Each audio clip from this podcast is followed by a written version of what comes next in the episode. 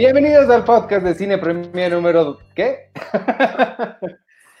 233. Eso. Intentemos eso de nuevo, amigos. Bienvenidos al podcast de Cine Premier número 233. Yo, yo soy Iván Morales y hoy me acompañan unos cuadritos que se llaman Yo, Checoche. Y yo soy Artur Magaña, ¿cómo están? Hola a todos. ¿Cómo están? ¿Cómo han pasado su semana? ¿Cómo estuvieron? ¿Qué hicieron? No me digan qué vieron porque de eso se trata este programa, entonces nada más díganme cómo están.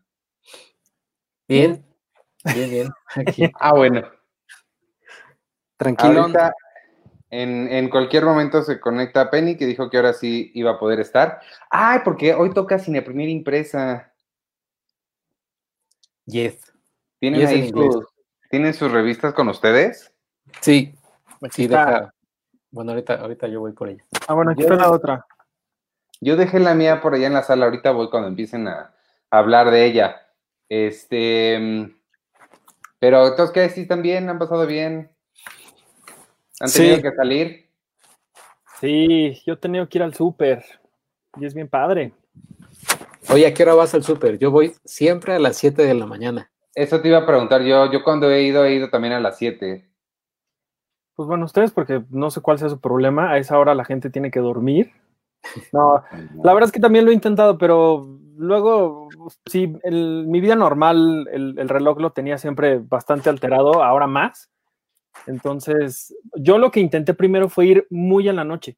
De hecho, hace no mucho intenté ir a los, a los supermercados que estaban en, eh, que trabajaban 24 horas, pero ya no encontré ninguno. Yo conocía dos y ya ninguno trabajaba 24 horas pero alguna vez sí llegué así lo más tarde que podían, a nueve y media, diez, diez y media, llegaba, agarraba lo que tenía que agarrar y me salía corriendo. Y ahora que fui, estuve, No, pues paga, paga antes de bueno, obviamente pagando. Pero ahora fui, por ejemplo, al, a- fui como mediodía, un poquito más tarde, ¿no? Ya ni sé qué hora, pero, pero no había tanta gente. Entonces, eso sí, la gente me sorprendió mucho. La gente sí, todo el mundo traía cubrebocas. No hubo una Lady Pizza por ahí. Y este, y pues que también estas flechitas que hay, no sé si las vieron o les tocaron a ustedes, que hay en el piso para que no, para que justo no te, no te encuentres con alguien de frente y eh, exista la, la mayor sana distancia posible. Entonces, pues, al menos la gente sí lo ha, sí lo ha respetado, eso me dio gusto, me dio un poco de tranquilidad. Yo tenía miedo de que la gente no fuera así, pero bueno. Yo pensé que yo sí, eh, igual yo empecé a ir a la, cuando iba a las 7 de la mañana, porque sí, mi lógica era la misma, creo que o muy tarde o muy temprano, pero preferí ir muy temprano porque eh, no sé, se- no, no sé a qué hora sean sus horas de entrega, pero supuse que más tarde ya habría menos cosas. Un poco de. Sí, no, y además, en, en mi caso, creo yo pienso, eh, por ejemplo, como yo compro fruta también seguido, y pues ya era en la noche, pues ya la fruta ya está toda mayugada, toqueteada, y sí, no. O sea, sí, pero- y obviamente el, el- el contra de ir tan en la mañana es que precisamente la fruta o ni está o, o pues luego tengo que batallar y pues ya ahí sí, pues no. no ¿En la puedo- mañana? Sí, porque apenas la están, digamos que repartiendo, ¿no? Le están Ah. poniendo ahí. Ajá. Pero, pero pues ya, y obviamente pues, sí también el levantarte ahí a las seis y media de la mañana para empezarte a hacer todo el, el show para vestirte, sí está, está cansadón. Aunque aparte, digo, a, mí sí me, sí me dio un poco de miedo, sí fui con, con digo, pues, lentes siempre uso, pero me puse guantes, me puse, este, así, est- estaba con, con mi gel también ahí guardado para cualquier cosita, así tenía que, me lo volví a poner, sí estaba un poco, un poco paranoico, pero, porque sobre todo, aparte de eso, lo que más cosa me da es lo que pasa después de ir al súper, que es lavar absolutamente todo lo que compraste en el, en el día, que seguramente mucha gente lo ha hecho, y yo sé que Iván al menos sí, que así, cosa, cosa que compras, o le pasas un trapo con cloro, o lo, o lo laves con jabón, pero así cada cosa, entonces, hace- la última vez que fui compré latas de atún y verduras, imagínense lo que me tardé en limpiar cada una, Cada una de las verduras que venían adentro de la lata. imagínate. Yo no sé qué, no, no, yo fíjense que yo descubrí una cosa, o sea, siempre he sido una persona ordenada, siempre he sido una persona limpia, pero le he agarrado un de verdad un cariño a limpiar. me gusta, lo, disfruto mucho. Entonces, ese momento en el que llega el súper, porque ahorita ya lo, pido que me lo traigan acá, que llega, que lo subo y lo empiezo a lavar, es como de los mejores momentos de la semana. ese y cuando hago el que hacer el, fin de semana que, que trapeo, que me pongo, no sé, como que siento que ahorita, fíjate, esta es mi lógica eh, filosófica, psicológica. Hay tanto caos y, sobre todo en el, en el, negocio en el que estamos, tantas cosas que no puedo controlar, que siento que están fuera de mi control. Entre ellas, el costo de los envíos, amigos. Yo sé que cuesta muy cara la revista, el, el envío, pero de verdad, ese es, o sea, DHL, yo, por más que quisiera controlar los precios de, de, y de FedEx, de verdad no puedo. Pero hay muchas cosas que no puedo controlar. Sin embargo, que, que mi casa esté primero sucia y luego limpia, sí es algo que puedo controlar y, creo que por ahí va que, me, que lo disfruto tanto. Tanto que hasta me puse, según yo sí sabía trapear, resulta que no lo sé tan bien, o yo me acuerdo haber aprendido, pero creo que no aprendí bien o se me olvidó, y vi un mini tutorial rapidísimo, y ya sé trapear. Hola, Penélope. Hola. Creo que, creo que la clave, lo que, lo que dice Iván, es tutoriales. Yo aprendí a coser mis parches en, la mochila viendo YouTube. ¿Pero ahorita en la, pandemia? No, antes. O sea, ah. imagínate, imagínate cómo era mi vida de perdedora, que antes aprendí a, coser este, parches viendo tutoriales de YouTube. Pero creo que ese es un consejo para la gente que nos está viendo, si tienen duda de algo, hay tutoriales de todo. Aprendí cómo destapar mi lavabo que estaba este, tapado. Este, todo, sí. Hay tutoriales de todo. Y ya el otro, el otro día saluda Penny. Hola. Ah, yo, yo, yo traté de aprender a hacerme trenzas con tutoriales de YouTube, pero no, no pude. Este, es que no entiendo bien los, los dedos que agarran. Pues el cabello. Ajá. Ajá, pero qué parte no, es muy difícil. No, no pude, no pude aprender a hacer trenzas, fracasé. Hay un, hay un canal. Ah, no, perdón, adelante. Hay un canal de YouTube que se llama este Dad How Do I, o sea, papá cómo, y de lo que se trata es, un papá que se dedica a ser papá cómo destapo el lavadero, papá cómo cambia una llanta. y, tal cual es el, el, papá de la chica que graba. Oye dando tutoriales de, cosas aparentemente sencillas, pero que pues muchos de nosotros, como somos millennials y post-millennials, nunca aprendimos porque no hemos sufrido como las generaciones anteriores. Este, no manches, mi papá podría sacar un canal así. Siento que sabe hacer muchas cosas que yo no sé hacer. Te voy a decir que saque su canal hispano. Hispano. Hispano. nosotros, acá en la casa de todos ustedes hemos comido cualquier cantidad de postres y cosas porque gracias a TikTok, porque mi hermana tiene 15 años y pues es el público de TikTok y de pronto así, ya aprendí a hacer no sé qué, ya aprendí a hacer no sé qué y entonces ya hemos comido una infinidad de cosas y me ven más cachetones por eso. Ella, hace, ella tiene su cuenta de TikTok. Tiene su cuenta de TikTok y aparte es muy buena en la cocina, entonces eh, pues sí, le, ya le, le, funcionó, le funcionó mezclar ambas cosas y la verdad es que ha hecho postres muy buenos, otros no tanto, otros que se ven asquerosos, pero saben muy ricos. Y, entonces, pues sí, hemos sido como su conejillo de indias para, para que ella aprenda a hacer cosas. Los hotcakes ya los domina de una forma que ¡Órale! Ni, ni IHOP ni estos restaurantes así muy acá de hotcakes podrían hacer. ¿Cómo se llama tu hermana en TikTok? No sé, le voy a preguntar. Le voy a preguntar, la verdad, pues yo ni TikTok tengo, entonces pues, le, voy a, le, voy a, preguntar para que la sigan, a ver qué tanta yo cosa hace. bloqueadísimos a todos. Yo lo saqué y, y, me hartó a los cinco minutos, no, no, no entiendo esa red social, e, esa sí ya, ya no. Pero tengo una prima que, que es, también mucho más chica que yo y también tiene su TikTok, pero ella los pone en Instagram, o sea, hace sus TikToks y los comparte en las stories. Entonces ahí la veo y se la pasa bailando. Creo que es lo único que hacen en TikTok, bailar. Lo cual pues, está padre, pero no me interesa. Yo, yo vi uno donde, muy bonito en donde está un perro con un. Seguro ya todo el mundo lo vio, porque cuando yo veo las cosas es que todo el mundo ya las veo. Pero es, es un perrito que trae como un cono y entonces va caminando, pero el quien hizo el video puso la el, puso el título Pixar, obviamente sin la i. Y justo donde se siente el perro y voltea a ver a la cámara es donde va la I, que supuestamente es la lamparita. Entonces se ve bien bonito porque la mm. lamparita es el perrito con el cono. Es en que está increíble ese video y dice abajo TikTok. Entonces supuse que era de Órale. Oye, este Juan M. Castellanos nos está diciendo, miren, escuchen esta historia, van a llorar. Este, ah, ya lo quitaste porque, espérame, por burro. Este tipo que mencionan de los tutoriales de aprender cosas básicas surgió porque eh, según fue abandonado a los 12 años y por eso tuvo esta idea de hacer tutoriales en YouTube, ya que ya de grande, para todos aquellos que no cuentan con su papá para ayudarlos. Ay, no, sí quiero llorar. La historia es mucho más triste de lo que pensé. Es muy triste.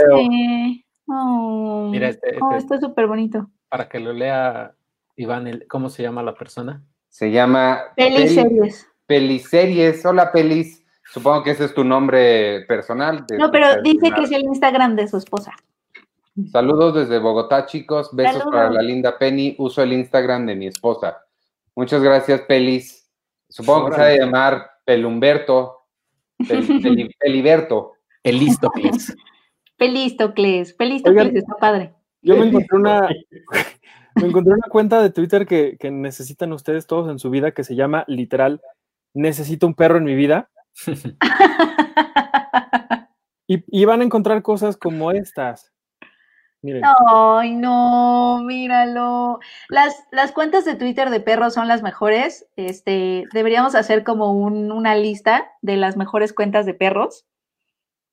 Exacto. Ay, mira. Uy, qué puros cachorritos. Yo sigo una que se llama dilo con perritos, no sé si lo han, es algo así, dilo con perritos. Y son mensajes, por ejemplo, había uno que decía, déjate llevar por la vida, y es un perrito en un río, así. Mm. Está bien bonito, ajá. Tiene mensajes con perros. No, yo sigo, yo sigo nada más a las cuentas de eh, Bárbara de, Regil, Isel Curi, Mauricio Martínez. Este, no. ¿has visto, ¿Has visto que son hermanos y que dan ah, consejos de cómo conquistar a mujeres? Los hermanos, este, no sé cómo se llaman, hermanos bla bla bla.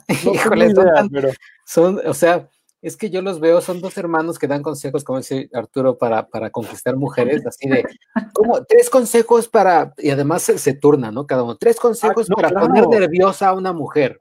Y los paneos así súper...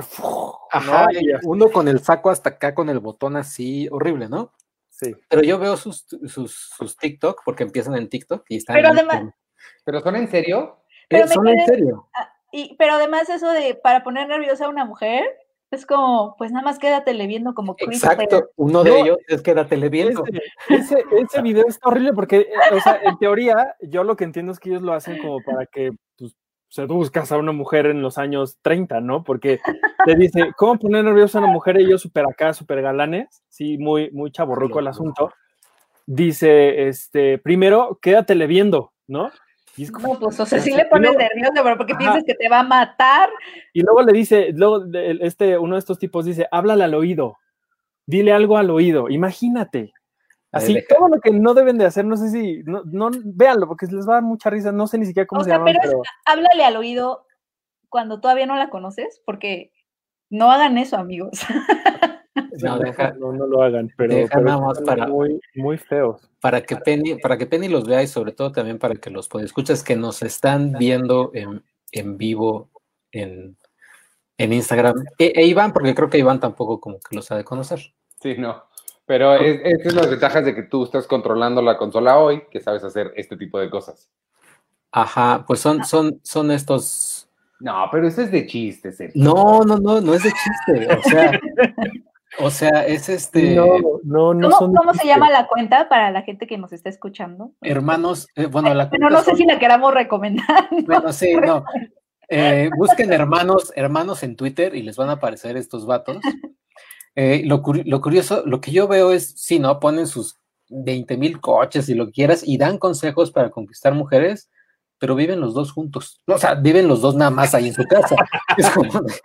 es como de, pues está bien, las, todas las mujeres que han conquistado, ¿qué, cómo? ¿Qué, ya, y además ya no son, no son chavitos de 16 años. No, se ven con sus años. No, Se ven, se bastante. ven ya, se ven ya con sus años, pero bueno. Yo el primero que vi que, es- que- yo el primero que vi que le va a encantar a Penny es uno que dice algo así como niñas no suban vi- fotos en ropa interior porque eso hace que la gente crea que ustedes no valen nada y quién sabe qué. Ah, O sea, unas órale. cosas que de verdad yo dije, híjole, no. No, pues gracias no, no. por tu opinión. Ajá, exactamente. Gracias. Lo vamos Oye. a tomar en cuenta. Este, pregunta Manolo Lozano Pineda, digo, no pregunta, pero dice que sigue esperando la nota de perritos en el cine, escrita por Checo, que sigue mucho la carrera de los perritos actores. Ah, sí, Ah, sí, hay que hacer una nota de perritos. No estaría nada mal. seguramente mi amigo de, de Beginners ya se murió. Ah, No, no, Ar- él sigue, ¿no? Arthur, no, pues la película es de 2011. Ah, no, claro. No, ah, pero puede tener 13 años y ser Pues- un perrito todavía. ya- pero ya retirado del negocio de la Ya retirado, sí, ya. Negocio. Oye, pues vámonos. Vamos a, ¿a qué, Arturo? Termina. No, rápido, de- antes de que empecemos a hablar, este, es que me acaba de entrar algo medio, medio feo. Este, Yuriria Sierra, yo, yo estoy con ella los viernes en, en imagen radio, ella está también en televisión. Acabo de ver que, que dio positivo en, en COVID, dice que está bien, pero pues bueno, estas noticias siempre son, son feas. Le mando un abrazo con mucho cariño, ojalá que se recupere muy pronto. No, Y pues a todos los que estén pasando por algo similar, pues también un abrazo con mucho cariño. Oye, ¿y tú, ¿y tú qué tanto contacto tienes con ella? No, pues ah, no, en pues. Sí, en, desde, ¿qué será? Desde antes de marzo o desde los primeros días de marzo dejé de ir a, a imagen Claro. justo por, por, por esto y, ahora sí ya nos estábamos comunicando, primero por teléfono, después por Zoom y pues así va a estar hasta que la, la gente dijera como algo distinto, pero lo bueno es que dice que está bien, que, Sí. que no, no se ha sentido mal, entonces pues bueno, ojalá que todo siga así, como mucha gente que sé que también eh, eh, Ale, Ale Márquez Abella también estuvo, eh, publicó el otro día que también había dado positivo, que afortunadamente no, no estuvo tan grave el asunto, entonces cuídense mucho amigos. Sí, híjole, sí, qué lástima. Sí, hay mucha gente que ya, ya, ya hemos estado escuchando de gente más pues, relativamente cercana que sí, sí, sí se está expandiendo esto. Entonces sí hay que mantenerse con mucho cuidado, cuídense y manténganse en casa quienes puedan y lo más que puedan, porque también no es, no es posible para todo el mundo, ¿verdad? Claro, Sí. pero bueno, pues ya. Y bueno, en, en, en, en aras de mantenerlos en casa, como saben amigos, este, de unos meses para acá decidimos y, y, y hemos tenido que este, eh, producir la revista, la seguimos haciendo, nosotros seguimos firmes en creyendo en, en las publicaciones impresas y las queremos seguir haciendo. Obviamente tenemos que... A, caray. contra- a contracorriente, pero sí. y este, respetar lo que, o, o queremos apoyar esta, esta onda quédate en casa y por eso hemos intentado ampliar nuestra o, hacer más grande nuestra base de suscriptores. Estamos incitando mucho a que la gente se suscriba para que les llegue directo a su casa y puedan tener la, la bonita revista impresa que de verdad hacemos con mucho amor y con mucho trabajo y de verdad, de verdad no saben cuánto le sufrimos para que pueda llegar hasta sus manos. Eh, los disclaimers al, inicio para poder este, después irnos con lo divertido. Sabemos cuánto se, tarda muchas veces en llegar la, la revista. De verdad estamos haciendo lo posible. Ahorita nos está viendo Víctor Recinos, que es nuestro zar de las suscripciones y los envíos. Eh, él, todos estamos trabajando muy duro por, por eficientizar estos tiempos. La realidad es que también el otro día estábamos platicando, Amazon nos ha dado en la torre a todos los que queremos hacer envíos de cualquier tipo, porque ahora la gente pues ya está acostumbrada a que los paquetes te lleguen al día siguiente, entonces, o antes. Y desafortunadamente nosotros no contamos con la logística de la empresa de envíos más grande del mundo y nuestros envíos se tardan un poquito más, un par de semanas. Eh, sí les va a llegar la revista, les prometo que les llega, quizás tarda un poquito más, pero de, de verdad, y, y sí se los digo desde, desde el fondo de mi corazón y en nombre de todo el equipo, de verdad, muchas gracias a quien ha hecho el esfuerzo por comprarla. Eh, es algo que pues nosotros vivimos de esto, también es nuestro, pues es nuestra, nuestra única fuente de, de, ingresos. Y este, y esperemos que les guste, la, la hacemos con mucho cariño, mucho amor y este, y pues esforzándonos para, para que ustedes estén informados diariamente y entretenidos y todo lo demás. Y ya, y ahora sí canta tu cosa esa en lo que yo voy por mis revistas porque están por allá, que nada más quiero decir rapidísimo, este, de verdad sí, suscríbanse y pídanla, les voy a decir de otra razón de por qué hacerlo, porque eh, está, luce increíble, de verdad creo que nunca habíamos hecho eh, visualmente la textura, todo, creo que nunca habíamos hecho algo tan bonito y vale muchísimo, muchísimo la pena, de verdad, este esfuerzo que estamos haciendo porque por hacerles un producto de verdadera una calidad excepcional, este, digo, además de todos los contenidos que, también siempre están a, la altura, eh, vale mucho la pena. Voy por ella y mientras tú canta tu cosa esta y vayan. ¿Ves cómo, ¿Ves cómo justo dice, voy por mi revista mientras tú cantas? Ajá, es como, no me quieres escuchar cantar. No, yo nomás quiero apuntar eso por ahí para que el mundo sepa. Mira, Checo también ya se quitó el, el auricular.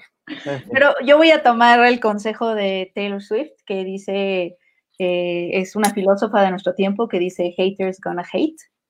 Y voy a seguir cantando. Una gran frase. Voy a seguir cantando Cine Premier Impresa. La, la, la. Muy bien. Muy bien. ha llegado el momento de Cine Premier Impresa. Bueno, Cine Premier Semi Impresa. Bueno, es que sí está impresa, amigos pero también está en línea y está en muchas modalidades, como decía Iván. Tenemos, ahí se escucha medio interferencia, pero tenemos dos portadas este mes.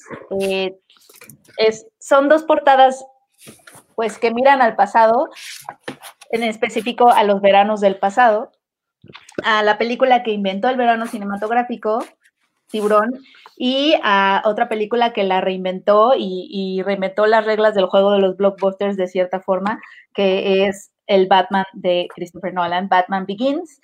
Ambas cumplen obviamente años este mes y a falta de nuestro verano cinematográfico 2020, obviamente, ¿no? Con, todas estas producciones que se, que se atrasaron, pues vimos al pasado, nos dirigimos al pasado, dirigimos nuestra mirada al pasado para hablar de los, de los veranos de, de, del ayer.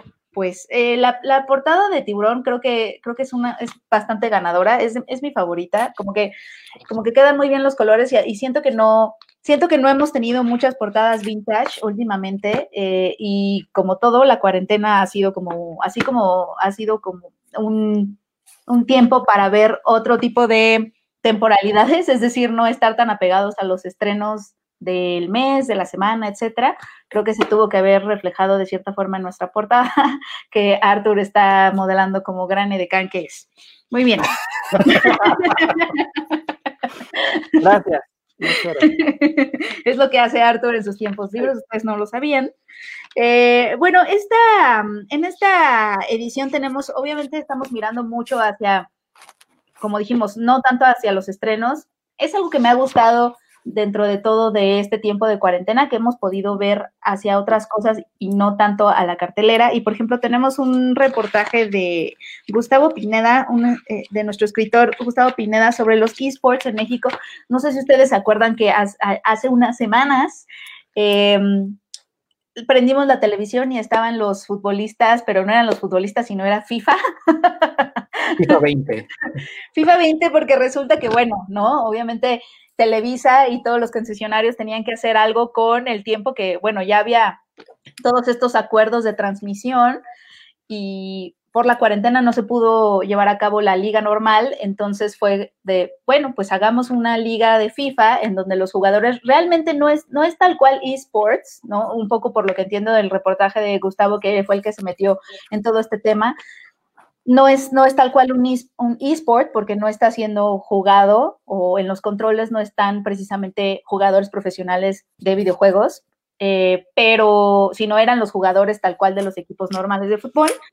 Y lo que hizo Gustavo entonces fue echarse un clavado a ver cómo estaba esta situación de esports, porque si, si bien no, fue, no eran esports tal cual, pues sí es muy significativo que la gran televisora ¿no? de México y todo lo mainstream esté empezando a meter piecitos a, esa, obviamente, arena de los esports que es gigantesca y que además obviamente México está tratando de llegar, tiene una federación eh, de, mexicana de esports que está reconocida por la CONADE, eh, estar ya reconocido como deporte en México, más o menos, a pesar de que todavía tiene muchos estigmas alrededor, que es, por ejemplo, que la Organización Mundial de la Salud sí declaró que los videojuegos crean trastornos y que sí hay ciertas patologías asociadas a los videojuegos, entonces todavía hay como mucho estigma y como mucho falta, falta un poco como posicionarlo en la mente de las personas como, como deporte, pero es un poco de lo que habla Gustavo en este, en este reportaje que me pareció como muy,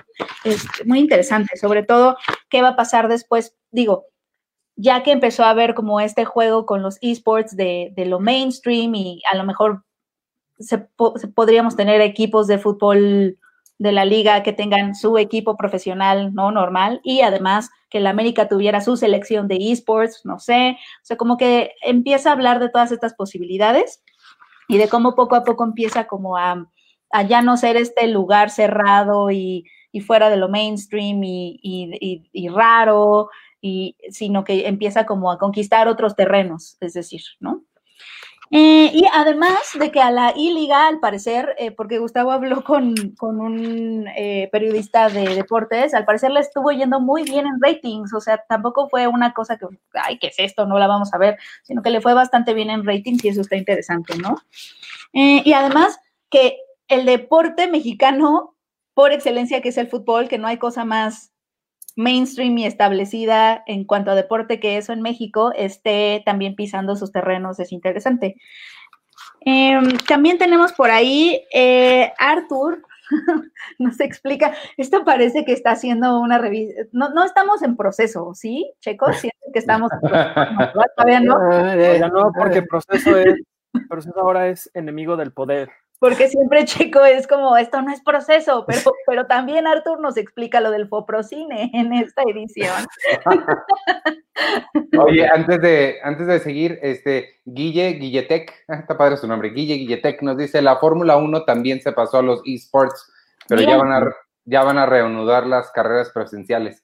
O sea que sí, no, no fue nada más el fútbol y, creo que el, el texto sí, sí habla como de todas las repercusiones que podría haber en otras áreas. Sí, claro. la Fórmula 1 sí me interesaría, fíjate. Sí, está interesante, ¿no? Está interesante que deportes tan establecidos eh, eh, empezaron a experimentar con lo digital y con esos otros mundos en la cuarentena. Y obviamente eso no significa que los van a sustituir, ¿no? No, creo que nada vaya a sustituir a la liga, por supuesto, pero sí puede abrir otras, otras ventanas, ¿no? Etcétera. Em, ah, bueno, y Arthur nos, va, nos explica lo del Foprocine justamente cuando estábamos cerrando esta edición y estábamos cerrando ese texto eh, titulado Preocupaciones sin fondo, es decir, porque el Foprocine se disolvió y se está viendo qué va a pasar con este fondo único integral que, engloba Fidecine y Foprocine y qué significa esto. Y tenemos ahí también las voces de, todo el debate para que entendamos más o menos dónde está la conversación y dónde están las preocupaciones y también dónde están las oportunidades de ese fideicomiso, porque también se habla de que es una oportunidad para a lo mejor incluir otras cosas que no estaban contempladas antes y que además tenga el, el soporte de la ley. ¿No? Que antes no tenía Foprocine y que cada cinco años se tenía que renegociar, etcétera. Todo esto nos lo, nos lo explica Artur, pero ¿verdad? Justamente cuando estábamos cerrando este texto, se dio el anuncio de, que quizá Morena iba a querer derogar Fidecine y era como de, no, tendríamos que rehacer el texto. Eso fue lo que preocupaba, no la desaparición del cine. Claro, a mí, por supuesto que me preocupaba que desapareciera el cine mexicano gracias a la derogación de Fidecine pero como editora también me preocupaba que nuestro texto ya, ya, o sea, estuviera caduco porque tendríamos que estar hablando de otras cosas en ese texto. Entonces, la, gente tiene que, la gente tiene que saber que quien, quien le habló a Guillermo del Toro, a Iñárritu y a Cuarón fue Penny y les dijo, oigan, están haciendo ustedes madre, necesito que me ayuden porque mi texto, o sea, no, no, voy a, no puedo sacar dos páginas ahorita de la revista, ayúdenme. Necesito que mi texto. Exacto, la, estoy, ojeando y de verdad, de verdad les prometo, o sea, los, los reto a que encuentren ediciones de Cine que estén tan bonitas como estas. La, la, la calidad de las páginas es de verdad, o sea, es sí, es, sí, sí, sí, está muy, yo, yo voy a decir un, el, comentario que les dije en el, en el grupo de WhatsApp. si quieren saber por qué les dije, o sea, si quieren sentirlo, yo les dije, la siento más gruesa. y si quieren, si quieren ustedes, pues escuchas, saberlo o quieren, quieren sentirlo, quieren, pues, eh, pues véanlo, por siéntanlo con sus propias manos y véanlo con sus propios ojos, pero yo sí les dije, la siento más gruesa. Disculpen a nuestros albures, pero, pero tal cual, puedo, puedo, o sea... Pues es, que sí, se siente gruesa. ¿Tú también, la sentiste más gruesa, Penny? la revista sí. No, lo que sí, la verdad es que sí estamos un poco maravillados con esta impresión, amigos. Espero que ustedes también lo noten. Eh, hay muchas cosas que luego suceden en la imprenta, como eh, por eso, por eso hay algo que se llama pruebas de color, que es para que nosotros se, las, las, imprimimos, las mandamos imprimir en la imprenta en el proceso de cierre para que nosotros chequemos si se lee bien, si el color sale bien y hacer algunos ajustes, pero muchas veces en la imprenta se van cositas, ¿no? A veces no, no, a veces las palabras no, no se leen bien o están un poco borrosas o parece que bailan eh, o los, los, negros están emplastados. Digo, nuestras, nuestras amigas de diseño, nuestro equipo de diseño estará, estaría muy, muy orgulloso de que estemos hablando de estas cosas. Eh, se emplastan los negros o los blancos no se ven blancos, pero esta edición de verdad quedó bien, bien bonita, bien bonita y, y estamos como muy maravillados con la impresión y con, con la calidad del papel. Y, y, ahora que es también mes del orgullo, hay que mencionar este, que vienen las, una selección de, no sé si son las mejores, pero una selección muy digna y este, me gustó mucho que se llama un desfile cinematográfico.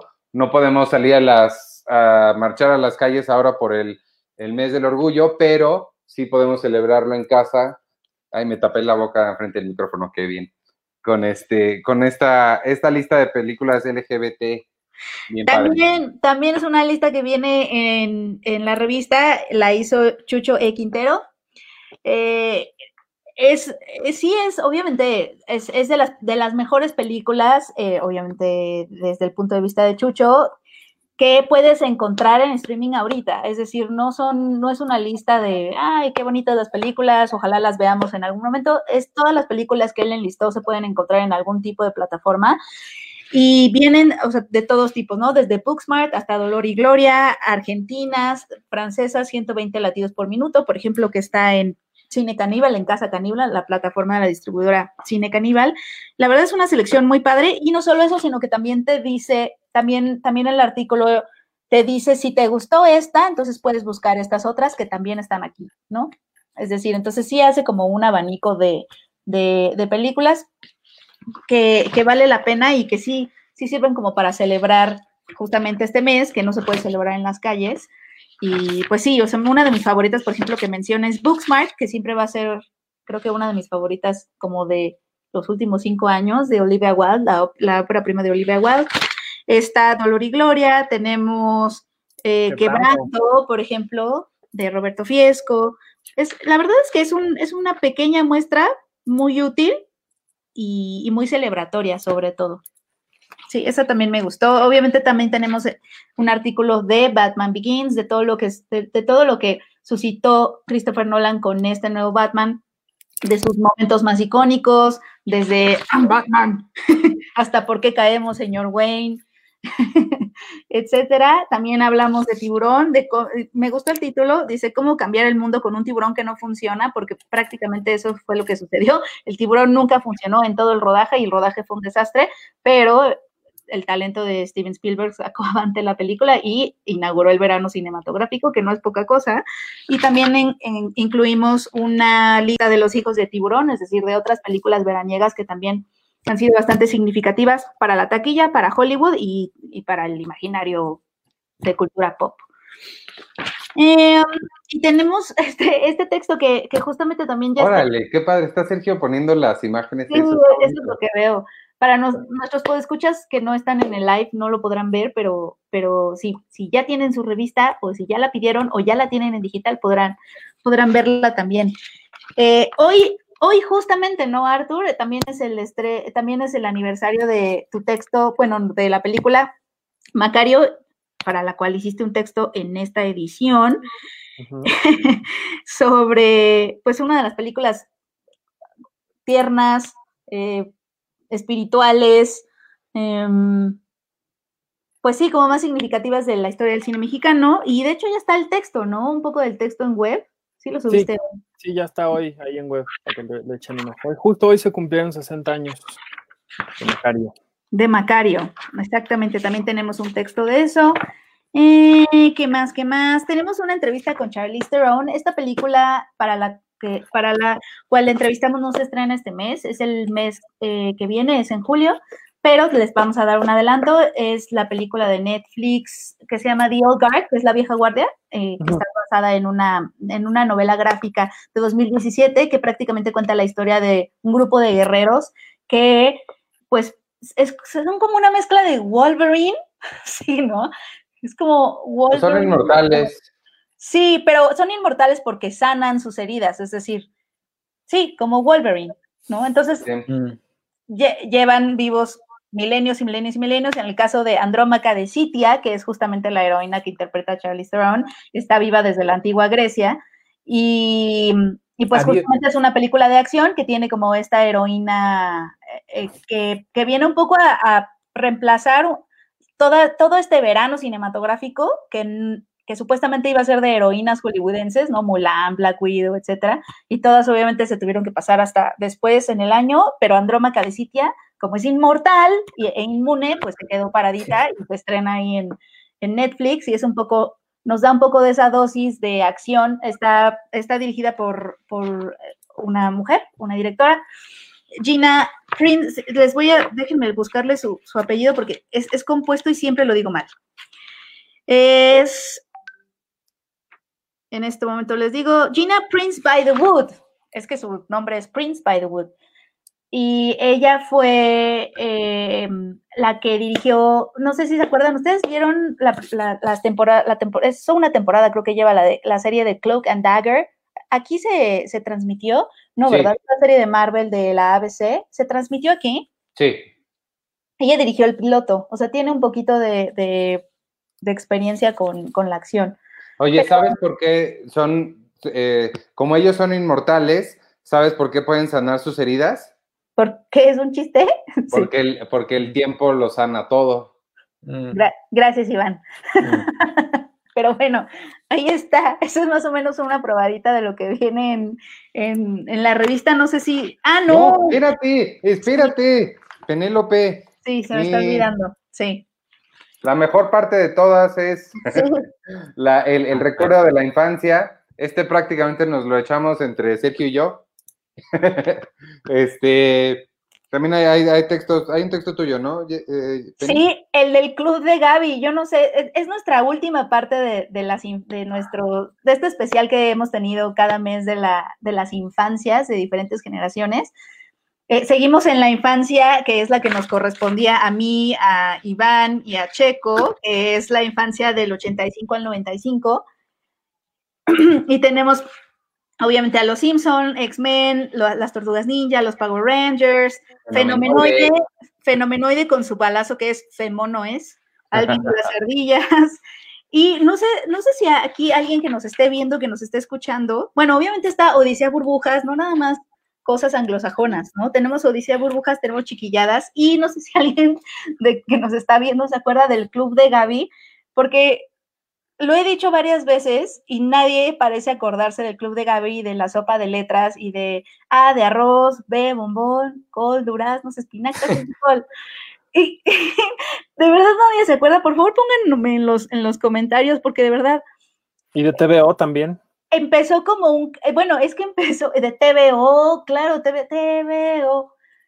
Empezó como un, empezó en carrusel eh, Gaby Rivero, la actriz Gaby Rivero, interpretaba a la maestra, que era como esta maestra inocente y muy buena, y de ahí alguien le dijo, oye, ¿por qué no hacemos un cassette musical o una serie de cuentos musicales?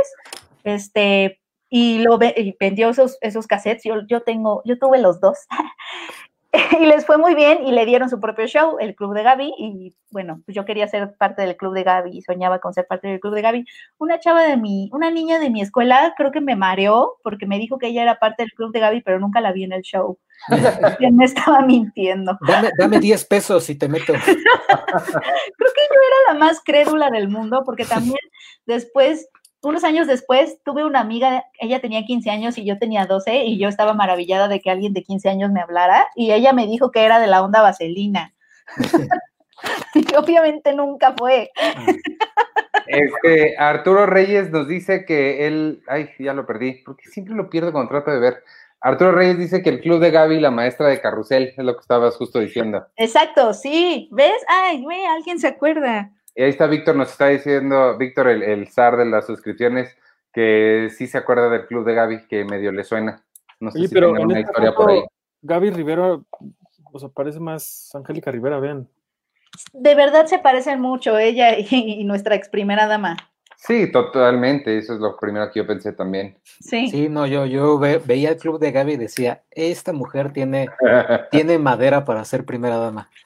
Oye, en la Casa Blanca. Y Exacto. Ota- Otaku Shi, que siempre nos lo brincamos porque. Ay, ¿dónde está? Así está. Otaku Shi, que viene Evangelion en la portadita de Otaku Shi, es un texto bien padre recordando a aquella, aquel, aquel gran clásico de la, del anime y cómo va a afectar, cómo se está preparando y cómo está afectando la pandemia al doblaje mexicano. Eso también viene en, en Otaku Shi de junio. Sí, eso también está, ahorita ya estamos como empezando a ver cómo va a afectar a ciertas cosas. Em, bueno, ya toda la cuarentena, toda la cuarentena ha sido un cómo va a afectar esto a tal cosa, ¿no? Esa ha sido como la historia de toda la cuarentena, pero sí, la, industria de- del doblaje, pues tiene un problema porque los actores no, no todos tienen el equipo para doblar en sus casas y muchas veces también tienen que reunirse para crear voces juntos pero no pueden ir a los estudios y ni modo de que estén hablando a los micrófonos y que se presten los micrófonos, o sea, como que sí tiene, tiene ahí toda una dificultad y muchos han dejado de, de trabajar, ¿no? Justamente los que no tienen las posibilidades de doblar desde su casa. Sí. Entonces eso también ha sido un problema bastante grande. Hoy estaba viendo que, eh, bueno, los tabloides lo sacaron, todavía no lo agarraba ningún medio más grande, pero de qué va, qué va a pasar con las escenas de sexo en los rodajes que, que, que empiezan a tener luz verde de, de, para reiniciar labores, si no se van a permitir los contactos cercanos entre actores, por ejemplo, o sea, como que sí, todos nos vamos a tener que ajustar a, la, a las nuevas no, normalidades de cada país, pero al fin y al cabo la nueva normalidad. Sí. Muy bien, pues ahí está Cine Primera Empresa, chalala. Cómprenla, amigos, pídenla en, en Red Panda, en el colecto.com o, en la, o en los links de suscripciones que están en el sitio. Este, de nuevo, nada, nada más les digo, de no ténganos por favor mucha paciencia con, lo- con los envíos. Estamos haciendo lo mejor que podemos. De nuevo, somos un equipo muy pequeño. Entre todos lo estamos haciendo. Este, ahí vamos. Pero les agradecemos mucho, sobre todo, de verdad sí, les agradecemos mucho que sigan interesados, que sigan este, buscándola. Sabemos que habiendo, digo, con no, no, no pudiendo vender en, en las calles por, por el tema de quédate en casa, pues sí hay mucha gente que no está teniendo acceso a ella. Sabemos que los que se han quedado con nosotros y la han seguido pidiendo son pues los que más la quieren, ¿no? Nuestros, los, los, los que son más seguidores de la revista. Hay mucha gente que ha sido seguidora desde hace muchos años, entonces, de verdad, con, con, con más razón se los, se los agradecemos.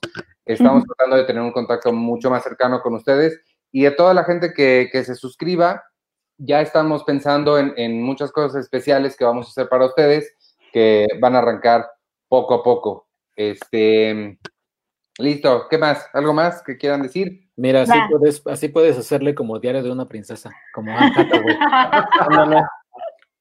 Oye, yo sí quiero presumir rápido, Martini, porque tenemos un texto de The Last of Us, que es la parte 2 de este juego increíble que viene. También en, en la lista de los imprescindibles del mes, que van a poder encontrar un chorro de cosas que hacer desde Uy, casa. ve- nada más. Verónica Mars.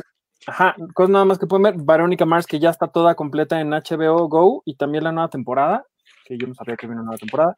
Claro que También- una nueva temporada. Pusimos por ahí un, en, en la sección de videojuegos una cosa que a mí me encantaría tener si tuviera Nintendo. Switch, que es un juego que se llama Clubhouse Games, que son 51, juego, ci- 51 juegos clásicos de mesa que todos hemos jugado alguna vez en nuestra vida y que ahora no solamente los puedes jugar ahí en Nintendo Switch con la gente que tengas al lado, sino también de forma remota. Entonces, si ustedes. Quieren, de- en algún momento quieren jugar cartas, dominó, ajedrez con alguien que no, estés, no esté en, en casa con ustedes, sería increíble hacerlo a través de, esta, de este juego. Creo que Cindy, nuestra editora gráfica, ya lo tiene y fue muy feliz, me, lo, presumió. Eh, también tenemos textos de Control Z, de Homecoming 2, que ya está, creo que ya está disponible, ¿no, Checo? En, en Amazon Prime. Sí, ya está la 2. Y artefacto, chavo. Espérate, ahí voy, ahí voy. También tenemos eh, un texto sobre Eclosión, un cortometraje mexicano increíble de Rita Basulto, que eh, estará en el Festival de Annecy, que es el más importante de animación en el mundo y que, que ahora, pues bueno, como muchos festivales del mundo estarán en línea. De hecho, estará del 15 al 30 de junio ahí en el sitio de, de Annecy, que es annecy.org. Hablamos con, Rita Basulto sobre, sobre este corto. Eh, ¿Qué más también tenemos por ahí? Que, bueno, un, texto sobre los 35 años de los Goonies. Eh, este póster, este mini póster de Batman está increíble, que lo pueden tener ahora con nuestro, con nuestro papel espectacular, pues se ve mucho más padre este mini póster de, de, IMAX. Y también, ¿qué más? Justo esto que a donde quería llegar, que es esta nueva sección que tenemos que se llama Artefacto. Y que va a eh, más. Esa es mi, nueva cosa favorita de, de Cine Premier. ¿Qué? Es de tecnología, digan de qué es más o menos. Ahí, voy, pues es una introducción, es mi nueva cosa favorita. y es este, es de tecnología, pero no, no quiero que vayan a pensar que son nada más una lista de gadgets nuevos que pueden encontrar. Sí pueden encontrar este, o, van a poder encontrar algunos eh, gadgets nuevos o cosas que les pueden servir, pero la intención es em, unir un poquito, la tecnología es algo que está hoy pues a todo nuestro, todo, alrededor, nos impacta en todas las áreas de la vida. Entonces, es un poquito llevar al, al papel, ver diferentes aristas a través de las cuales nos, nos pega la tecnología. En, el, en la de este mes hablamos un poquito de la historia de Betamax, eh, no del lado de la industria, sino del lado tecnológico, de que, cómo fue que evolucionando eso. Eh, les enseñamos también cómo hacer un podcast, esto justamente que estamos haciendo ahorita, es algo muy eh, relativamente fácil de hacer que cualquiera puede hacer en su casa. Les damos diferentes presupuestos y quisimos ser muy específicos para que realmente lo pudieran hacer. Hay diferentes formas de armarlo con diferentes presupuestos y una sección que a mí me encantó que se llama de 5 a 10 años, porque de 5 a 10 años es el, el tiempo estándar en el que todos los avances tecnológicos van a llegar, supuestamente. Entonces, hacemos una exploración histórica de qué es lo que hace 5 de hace lo que hace 5 a 10 años nos dijeron que ya deberíamos tener y pues cómo van. Y véanla, está, está padre, se llama Artefacto y está bien bonita. Oigan, y también ahí al lado de videojuegos, de donde hablamos de The Last of Us, está una sección de coleccionables que está, está bien padre porque tiene, tiene varias recomendaciones, dos de ellas que me encantaría tener. Una es un Monopoly de Godzilla y el otro y el otro es una, un juego de cartas inspirado en Batman, la serie animada. Todo esto siempre con la curaduría de nuestro querido Víctor Recinos. Y que siempre pone aquí cosas que a mí me encantaría tener. Les digo, una de ellas son estas dos. Pues bueno, échenle un ojo también a, eso. Pero ¿cuáles dilas para, para los podescuchas que no estén en el live? Ah, ¿de los coleccionables? Ajá, ¿cuáles, ¿cuáles el, dos? El que a mí me gustó más fue el de, el de Godzilla, el de Monopoly, de Godzilla y el, la baraja de, de Batman a serie animada. Eso está padre. El Monopoly de Godzilla me dan como mucha curiosidad. A mí también. ¿Cómo será? oigan, Arturo Reyes nos pregunta, duda, ¿la suscripción mensual digital a la revista cómo funciona? ¿Es como domiciliar el pago? Eh, la suscripción mensual digital es, ah, que por cierto, voy a aprovechar para contestar la otra que vi hace ratito, se me fue el nombre de la persona que preguntó, pero hay un par de personas eh, que están preguntando sobre Maxter y otro par que preguntan sobre Cinio. Este, sí, Maxter y Cinio ya dejamos de trabajar con ellos por ahora, eh, por la sencilla razón de que ya tenemos una plataforma nuestra y pues no tenía como mucho caso estarlos mandando a cinco diferentes lugares. Eh, la revista digital la pueden leer en la dirección es revistas.mag21.mx pero no se preocupe por aprendérsela en el sitio, en cinepremier.com.mx, viene del lado derecho arriba un botoncito rojo, donde pueden ahí entrar y ya ver las diferentes opciones para leerla. La pueden comprar una nada más para leer esa, o pueden suscribirse, que es lo que pregunta Arturo. Este, pues nada, funciona como una suscripción de, papel, excepto que no te llega a tu casa una, cosa física, sino te, te dan acceso a la, a la versión digital y pues ya ahí la puedes leer, la puedes descargar y leer eh, aunque no tengas internet en ese momento. Y, pues ya está muy sencilla. La otra cosa que tenemos es una cosa que estamos llamando Cine Premier Express. Este es totalmente gratis, pero es un formato eh, bastante novedoso para leer eh, pues, revistas digitales. Nos, nos alejamos de la, de la, palabra o de la frase revistas digitales porque pues, es realmente un formato nuevo. Entonces, este, no tiene pues, e-magazine, supongo que sería lo más, lo más similar. Le estamos llamando Cine Premier Express porque es la misma experiencia de Cine Premier, pero nada más la parte en la que, ahorita lo que decía Penny, que muchas de nuestras listas tienen dónde encontrarla ahorita, nos enfocamos ahí en puras recomendaciones para que la idea es que ustedes entren a esa aplicación rápido y puedan decidir qué ver o qué hacer eh, eh, de, forma, de forma rápida. Y ya. Súper. Muy bien, pues eso fue Cine Premier Impresa. Muy bien.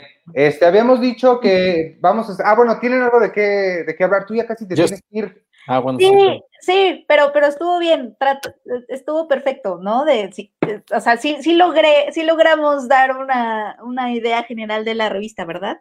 Amigos, cómprenla, la queremos. Yo tengo que partir, pero esperamos que, que les haya gustado el contenido de la revista. Eh, y pues ahí está, cómprenla. Los queremos. Listo. Muy bien. Adiós. Sí, yo, yo parto, pero, pero ahí los dejo en muy buenas manos. Sí. Bye, Penny. Adiós. Oigan, le puedo contar rápido a Santiago Martínez que dice, yo les pregunté por Maxter porque compré una suscripción de 12 meses, pero solo me entraron cuatro. Sí, no te preocupes, este, Santiago, escribe si quieres a sus suscripciones arroba cinepremier.com.mx este, y te deben dar acceso con esa misma, respetar la suscripción para que las ocho que te falten las tengas acceso en, la versión digital. Bueno, yo, yo antes de, entrar al top 5, que vamos a hablar de las mejores series, o sea, para, para, para cada quien, cuáles son las cinco mejores series que han visto. No, no, me, no, no sé cuál será la número uno de Arturo, es, un, es una duda inmensa para mí, pero, pero voy a mantener el suspenso.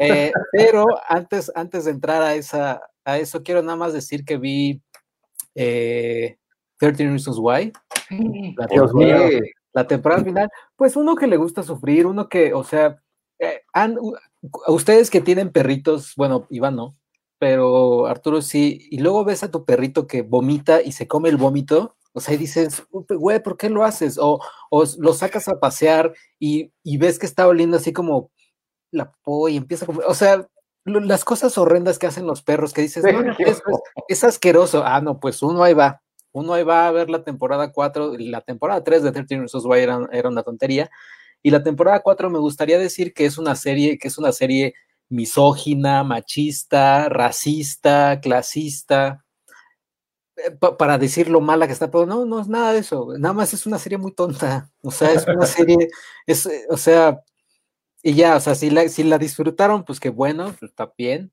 si no la disfrutaron o si no la llegaron a ver, también qué bueno, se salvaron. Solamente quiero dejarles con este final. Viene, viene spoiler de 13 Reasons Why, el, casi el, el último minuto de 13 Reasons Why por si quieren no escucharlo o no verlo.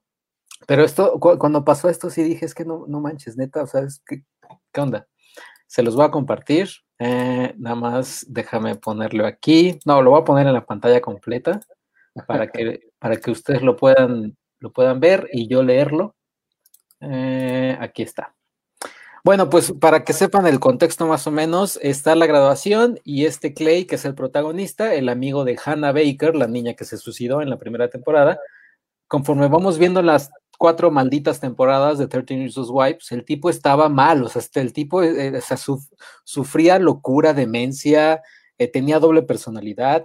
En un episodio de la última temporada lo meten a un hospital psiquiátrico del cual escapa como a los cinco minutos y de la mejor forma eh, y ya, total, al último minuto ve a Hannah Baker en el otro lado del, del, este, del, esta cosa donde están, no sé cómo se llama, se me fue su nombre. ¿Gimnasio? Del gimnasio, la ve y dice... ¿Está viva? No, no, no, y dice, es que ese fue mi problema, me enamoro muy rápidamente y muy intensamente, y así de, pues sí, güey, o sea, estás como muy malito tú. Y total que hacen un 500 Days of Summer This Shit, y dicen, vamos a ponerle a una chavita que lo conozca luego, luego, así de, hola, soy, este, quería invitarte a tomar un café, ¿no? Eh, o estoy siendo muy ñoña. Y, el tipo, no, pues el tipo con su cara de idiota, así con Clay, así de, este, pues, pues, órale va. Y dice, ah, soy Heidi, qué casualidad, soy Heidi, como Hannah, ¿entiendes? Hannah, Heidi, Hannah, Heidi. Ajá.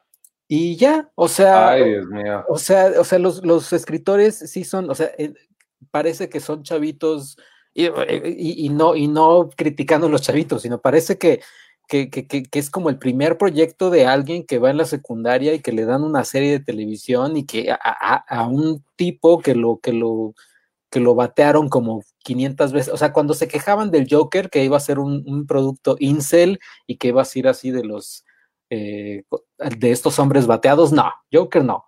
13 Reasons Why es, es eso, o sea, es, Chale. o sea, es alguien que estuvo sufriendo por una, por una chavita que no lo, que no lo peló, y al final, final, final, final, llega otra chavita y le dice, hola, te quiero invitar a un café. Ay, sí, vamos, va. Y ya. ¿Y ya terminó la serie para siempre? ¿Estamos seguros de eso? Ojalá, ojalá, porque, o sea, Si porque funciona, no. No, no en, en teoría ya, o sea, porque entierran, el, la última escena es entierran los malditos cassettes de Hannah Baker, en, así, y, y les dicen, vamos a enterrar ahora todo esto, o sea, se, se juntan como los ocho chavos, vamos a enterrarlo, sí, y al final es casi, casi como un, este, ¿cómo se llama? Eh, The Breakfast Club, casi, casi, porque Clay se va a la universidad, y ya, o sea, de ahí acaba. Los cassettes, yo nada más vi la primera temporada. ¿Los cassettes siguen siendo relevantes después de la primera temporada? Son relevantes en la segunda, y, No. Bueno, es que en la segunda es el juicio de, ay, se mató Hannah Baker. O sea, y, y sale la mamá y todo eso. Pero la tercera temporada ya no pasa nada. Ya, ya de Hannah Baker ya no se menciona nada nunca, ni se ve, ni nada. Y en esta cuarta solamente se, se ve una foto de Hannah y esta como visión que tiene Clay. Y ya, porque es, es ahora, el, el misterio ahora es murió un chavito y ahora, no, no, es que ya, es que ni, ni, ni ganas de contar, o sea, la verdad es que, no, o sea, Yo me acuerdo del tráiler que decía, ah, había un par de frases que, que tenían todo el sentido para hablar de la serie, porque uno, un personaje decía, yo pensé que ya habíamos acabado con esto, y en el otro decía, este, que esto no se había acabado ya, o sea, eran dos momentos en el tráiler que yo decía, pues sí, es lo que uno pensó de esa serie no, y es que, por es la que primera temporada. 13 Reasons Why, la temporada 4, tiene tantas frases, o sea, mientras la estaba viendo, creo que para todos los que quieren escribir cine, televisión, lo que sea, este es un gran ejemplo, sobre todo del episodio, hay un episodio, no sé, o casi toda la serie, este es un gran ejemplo de cómo abusar de la voz en off. Es que la voz en off de Clay, o sea, porque Clay es el que es en voz en off, Chale. no, no tienes una idea de la patada en donde sea que más te duela. Es, o sea, dice todo, o sea, todo lo dice. Es de, "Oh, los secretos nos van a salvar. Y ya, ¿no? Pasa una escena y, pero el amor es el que va a enterrarnos. Y ya, y pasa otra escena y es de, pero el, pasado nos come. Y es así como de, güey, ya cállate, ya, por favor, cállate. Oye, Y- lo- lo impresionante es que usualmente las cosas no hacen a Sergio volverse tan pasional sobre. Es que, es- es que Es yo, la, cierto. yo la veía y decía, es que no puedo creer que esto haya pasado, o sea, que esto le diga, o sea, haya pasado luz verde de- desde los guionistas o hasta el mismo actor que diga, oye, güey, o sea, ya me imagino al actor que hace a Clay, así, vamos al estudio a grabar toda tu voz en off y así de, neta, tengo que decir todas estas frases, sí, sí, sí. Bueno, o sea, parece que alguien agarró como las 100 mejores frases en Pinterest que escribió un chavito y dijo, hagamos, hagamos este, de estas 100 frases de Pinterest la serie, o sea, basemos todo 13 Reasons Why en estas 100 frases de Pinterest. Y, ah, y Gary Sinise, ¿Sale. Gary Sinise? sí, sale Gary Sinise, o sea, que también dices, güey. Acá, el sábado vi Forrest Gump. Ajá, o sea, y Gary Sinise sale en, en- en- en- también en La Milla Verde, ¿no? También, este, Ajá. de Green Mile. O sea, es un gran actor, Gary Sinise. No, aquí es un psicólogo que nada más escucha al chavito hablar y ya. Pues es que hay que pagar las tarjetas, chico. Hay que pagarla. Y lo hizo muy bien porque la- tal cual me imagino fueron dos, dos semanas de trabajo o tres días de trabajo. Ay, pero Gary Sinise estuvo como 10 años en CSI o en uno de esos, ¿no? Bueno, pero, ajá, no, no sé en qué lo gastó. ellos tienen que pagar las tarjetas, Iván. Que ocho cuartos. A mí sí me da mucho coraje y, sí, de cierta forma hasta tristeza porque la, primera temporada a mí me gustó muchísimo. Al sí, punto bien buena. Yo creo que la única producción de, Netflix que, que, terminé así de un jalón fue esa, porque realmente me gustaba cómo, cómo te iban manipulando hasta el punto que al último segundo del, episodio algo te dejaban para que te engancharas al siguiente.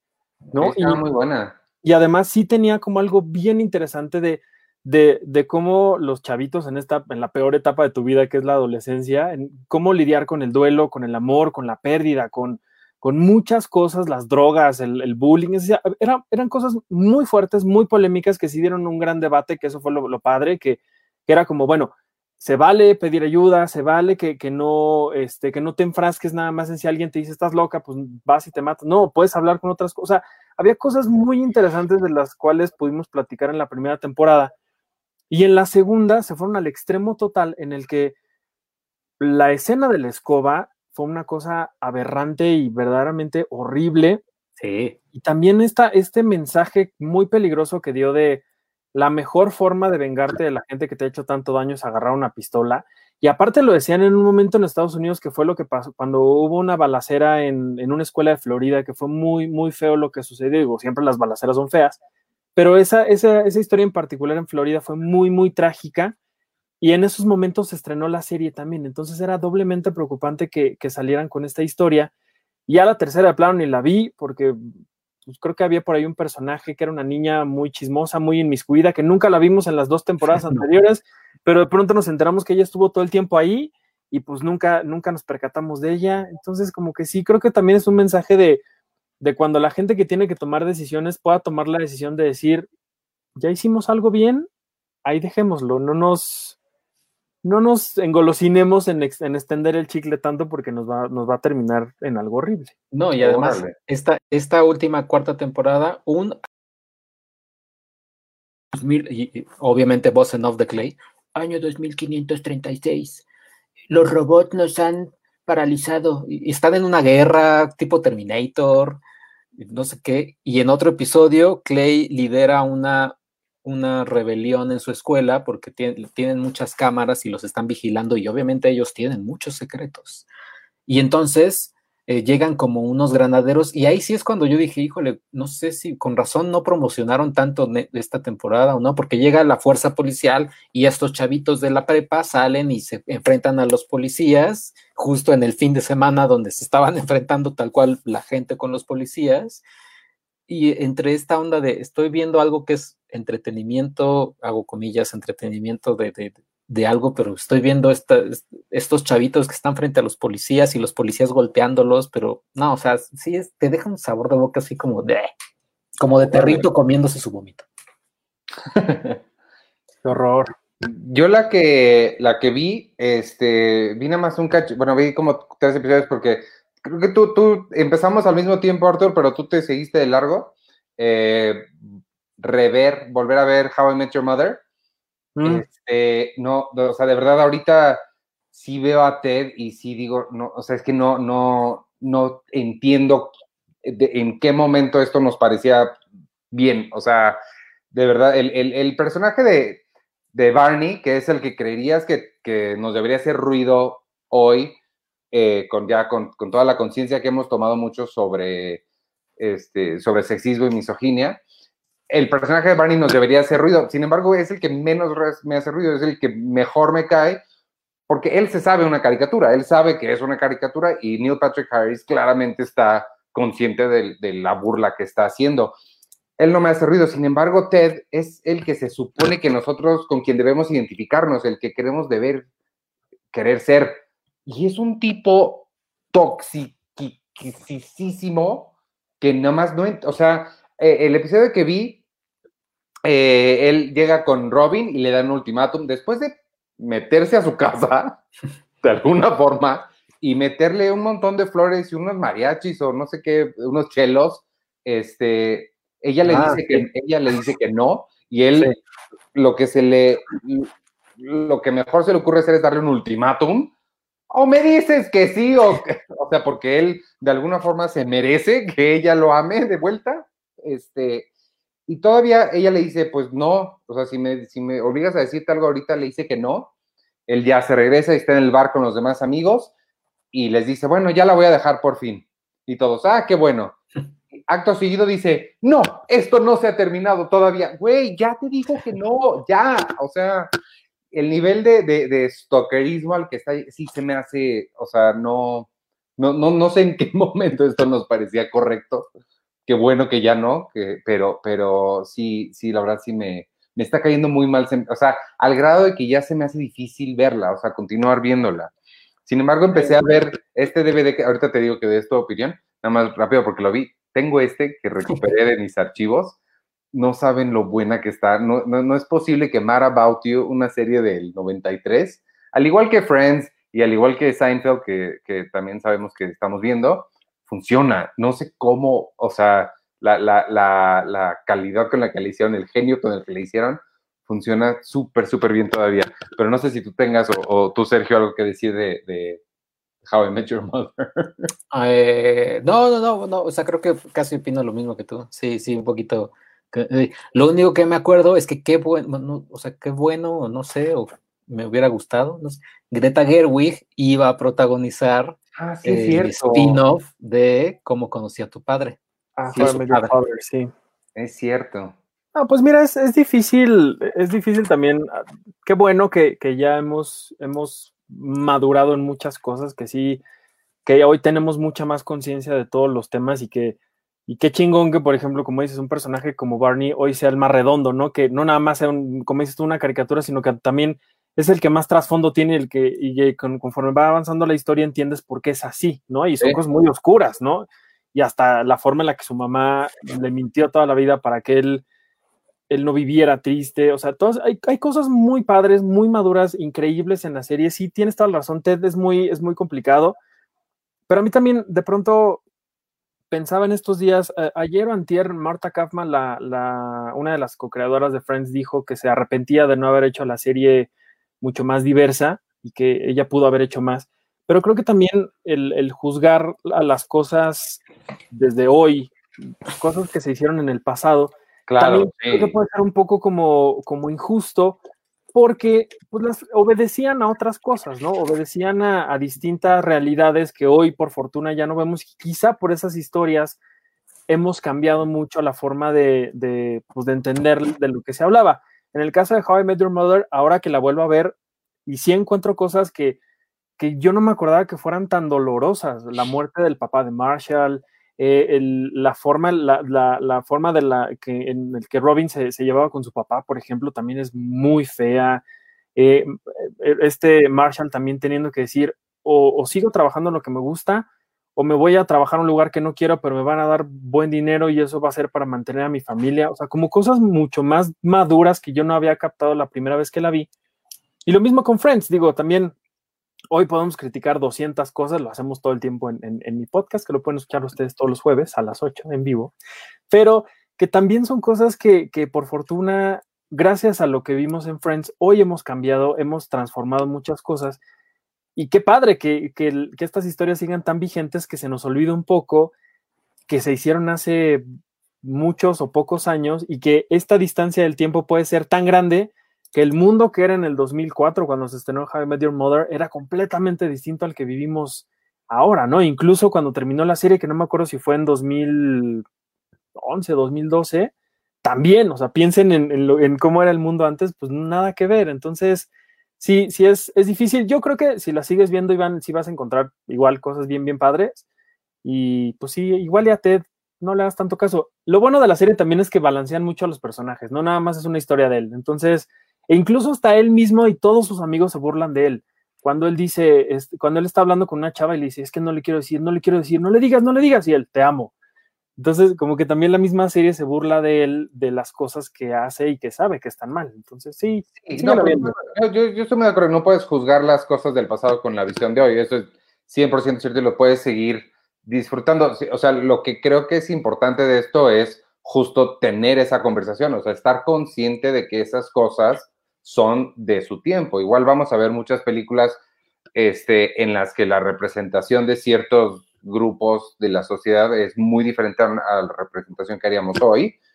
No quiere decir que vamos a eliminar lo que el viento se llevó, pues no, pero sí hay que reconocer que las cosas han cambiado, evolucionado y que la película o la serie refleja cosas de, sus, de, su tiempo, ¿no? Sí, o es el formato, el de, el de la película clásica adolescente norteamericana de los 80, donde si la, la, protagonista o la chica le dice que no al güey, ah, no, pues la voy a conquistar y le voy a llevar una, un, este boombox con su canción favorita y voy a estar así, como, o sea, eso antes se veía romántico. Exacto, esa es la, ese es, esa es creo que la lección que tenemos que aprender, que en aquel entonces era considerado eso romántico, hoy ya no. Entonces, amigos, si ven este Say Anything o, Say Anything es la de la, la grabadora. Sí, creo que sí, ajá este, Lou Dobbs, que me parece que así se llama el personaje de, John Cusack, es un personaje de su tiempo. No hagan eso hoy. Si la chica les dice que no,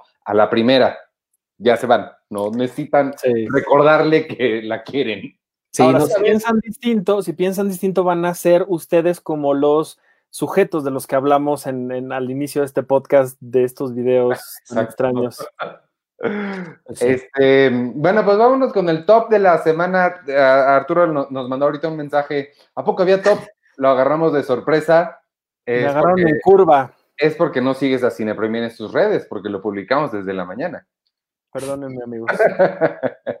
este, no, pero estoy seguro que tienes tu. Quisimos hacer también un top general, o sea, más amplio, para que también la gente pudiera participar con nosotros. Si hacíamos algo muy clavado, pues iba a ser más de pensarle creo que tus top 5 series seguro sí las tienes identificadas. Eh, como dice Sergio, creo que la número uno no va a ser sorpresa para nadie. La tuya. para mí sí. ¿Qué tal que está en el número 5 la que piensas que va a ser la 1? No, ¿qué, Tal que, ¿qué tal que Arturo nos dice, no, realmente me odio Friends, mi podcast es irónico? Sí, sí. Así de, no, pues yo, The Cosby Show. no, pues suerte. Que lo mencionan mucho a, Bill Cosby en, en How I Met Your Mother es que es un icono de la comedia, o sea.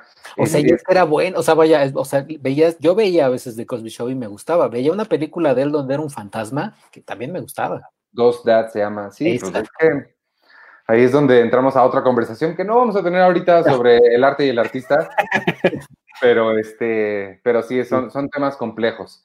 Em, ¿Y qué? Ah, bueno, su top 5 de series.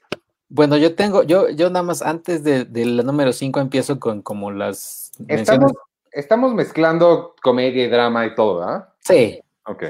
Eh, yo, mis menciones honoríficas son Life on Mars de, la BBC, que es increíble esa serie. Sherlock, de, igual de la BBC. Sherlock. The, Wire. No. Que, sí, está en el 5. Digo, está, está en, en mención honorífica. Community, pero Community porque no la he terminado de ver. Ah, no, no la termines. No veas la de Yahoo. Eh, y, en, el, live que hicieron, alguien, el, el, el, el periodista de Entertainment Weekly les dijo, ¿se acuerdan de la temporada que hicieron la última? Y Brita, ¿cómo se llama? Bueno, la, la actriz que ah, hace Brita dice, cuando nosotros quebramos a Yahoo. Sí, sí recuerdo cuando quebramos a Yahoo.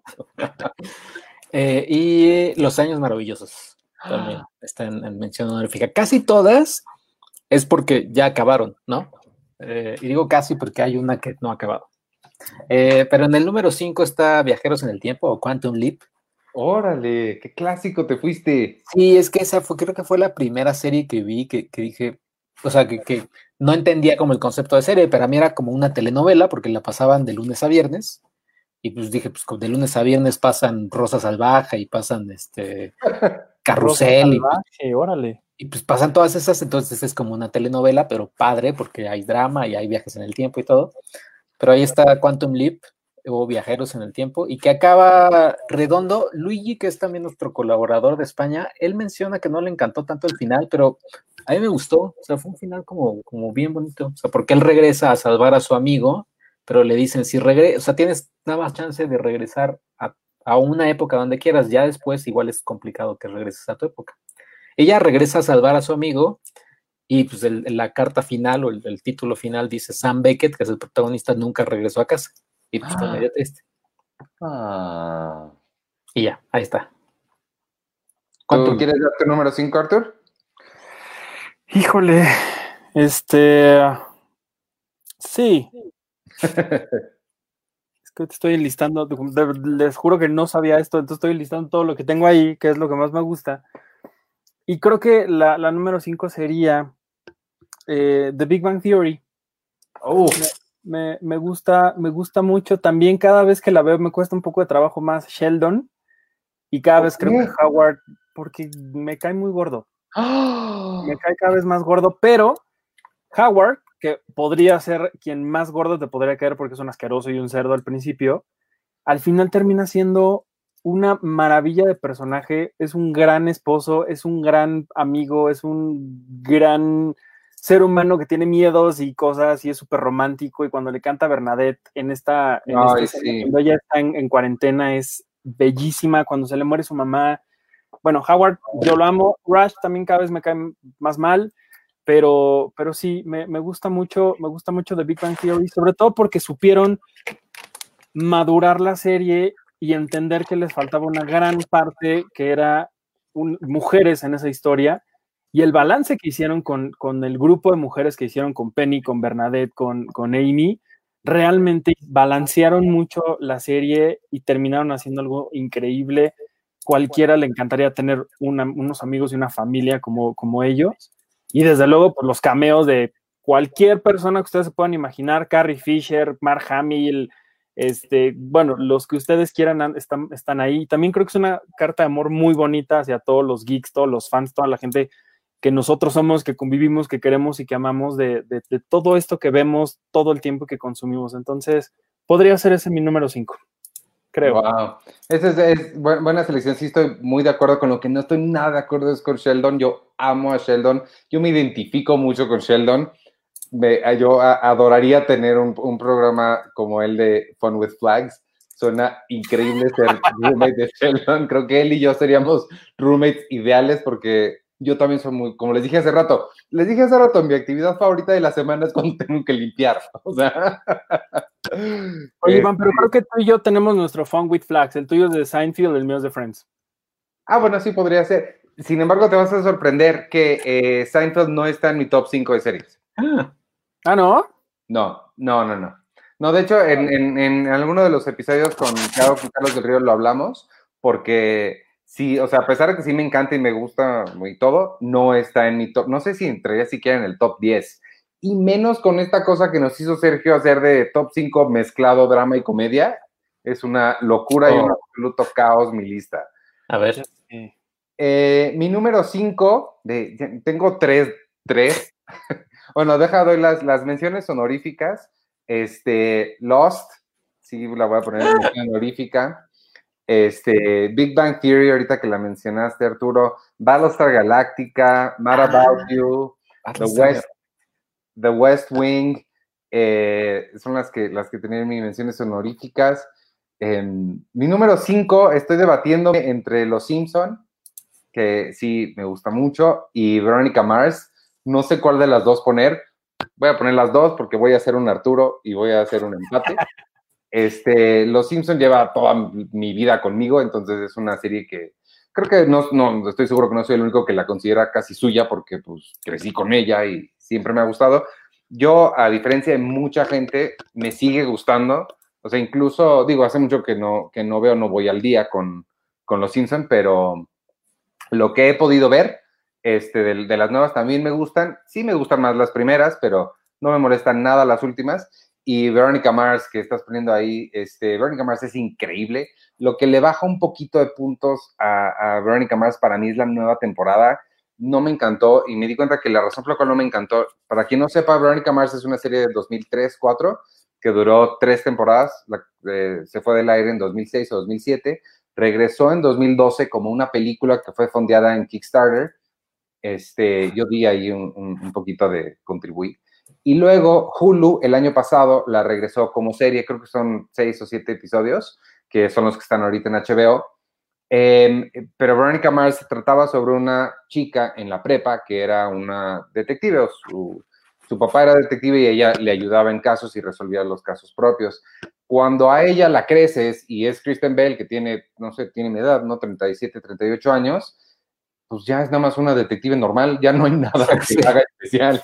Entonces ya es un, show de detectives, que está bien, pero pues no me interesa tanto. O sea, para eso ya tengo CSI, como que ya no, la, la, la, personalidad de ella, lo que la hacía tan especial sí era que estaba, que era adolescente, que estaba en, en la prepa, porque la habías este, enfrentarse a estas cosas que son enormes para una persona en, la prepa. Y, este, y ya, ay, y, y, y, nada más voy a decir Buffy, nada más para decir Buffy, para que haya una mención a Buffy, porque ninguno de ustedes va a mencionar a Buffy, y ya, alguien más con su número 4. Eh, les prometo que leemos los comentarios, amigos. Ah, Nada vámonos primero acá y ya este, ahorita llegamos con ustedes. Mi número, mi número cuatro es eh, también está, híjoles, que sí es, es un Sophie's Choice todas estas, pero eh, mi número cuatro es Six Feet Under. Six Feet Under, fuck. Que tiene, que tiene prácticamente el mejor final, como lo hemos dicho muchas veces aquí en el podcast, el mejor final de cualquier serie que pueda existir. Es, de, Six Feet Under. Es quizá la única, entre comillas, comedia. Ah, no, un poco adelante hay una comedia. Pero sí, es un drama, pero con toques de comedia. No la he vuelto a ver. Creo que, o sea, me encantaría volver a verla, pero siento que me malviajaría como, como la primera vez. Pero no en el mal sentido, pero, o sea, pero sí es, es, muy triste la, la serie. Es pesada, es pesada. Es pesada, habla de la muerte naturalmente es comparable con una novela, yo creo, más que con una película o con una serie. Creo que la, analogía con una novela creo que es bastante apropiada. Sí, pero, pero la verdad es que eh, eh, tiene unas frases muy bonitas, eh, unos pensamientos muy bonitos. Y pues nada, ahí está Six Feet Under en HBO por si la quieren ver. Sí, sí les recomiendo, no sé si yo la recomendaría ahorita, Sergio, porque pues ahorita está la, gente muy sensible, está, o sea... Es que depende, algunos quieren ver así hasta terror y no sé qué, y otros quieren, bueno, hay quien ve, así quienes ven las noticias, así CNN todo el día, ¿no? Es como, ok. ok, tú, Arthur. Oye, voy a hacer, no, no, no hice mención honorífica en el número pasado, entonces voy a aprovechar esta y voy a mezclar todas en una categoría que se llama HBO, porque ahí voy a meter todas estas, porque son, he visto muy poco de HBO, pero lo que he visto me ha volado la cabeza. Y lo primero fue Band of Brothers, que fue esta serie espectacular de la Segunda Guerra Mundial de, eh, producida por Tom Hanks y por, y por Steven Spielberg. Luego vi The Pacific, que tenía escenas de, archivo eh, real, de, imágenes de la guerra reales. Creo que también Band of Brothers, ya no me acuerdo bien, estoy mezclándolas en mi cabeza pero ambas son espectaculares, me encantan, todas estas historias de guerra son espectaculares. Por cierto, fin de semana vi eh, El Soldado Ryan, porque se cumplieron años del, desembarco de Normandía, y pues ya. Eh, también ahí mencionaría True Detective, Big Little Lies y The Night Of, que The Night Of es una cosa espectacular que también deberían ustedes de ver. Y ya, y ahora sí voy a decir mi número cuatro, que creo que es este, ¿no? Sí. Y, lo, y englobaría dos historias que son de, de familias atípicas, pero de las cuales aprendí muchísimo. Una de ellas es Modern Family, de la cual he hablado muchísimo aquí. Me encanta cada uno de los episodios de, esta, de esta serie, incluso los últimos que no son tan buenos como los primeros, pero verdad, cada uno tiene una, una moraleja espectacular. Y de esa la empataría con una que se llama Riva, que salió en Fox por ahí del 2000 y tantos. Una serie que me llegó en el momento en el que, me tenía que llegar en mi vida, porque era era una historia sobre una mujer ama de casa que se divorcia de, su pareja, quien le engaña y tiene un amante y esta amante está embarazada.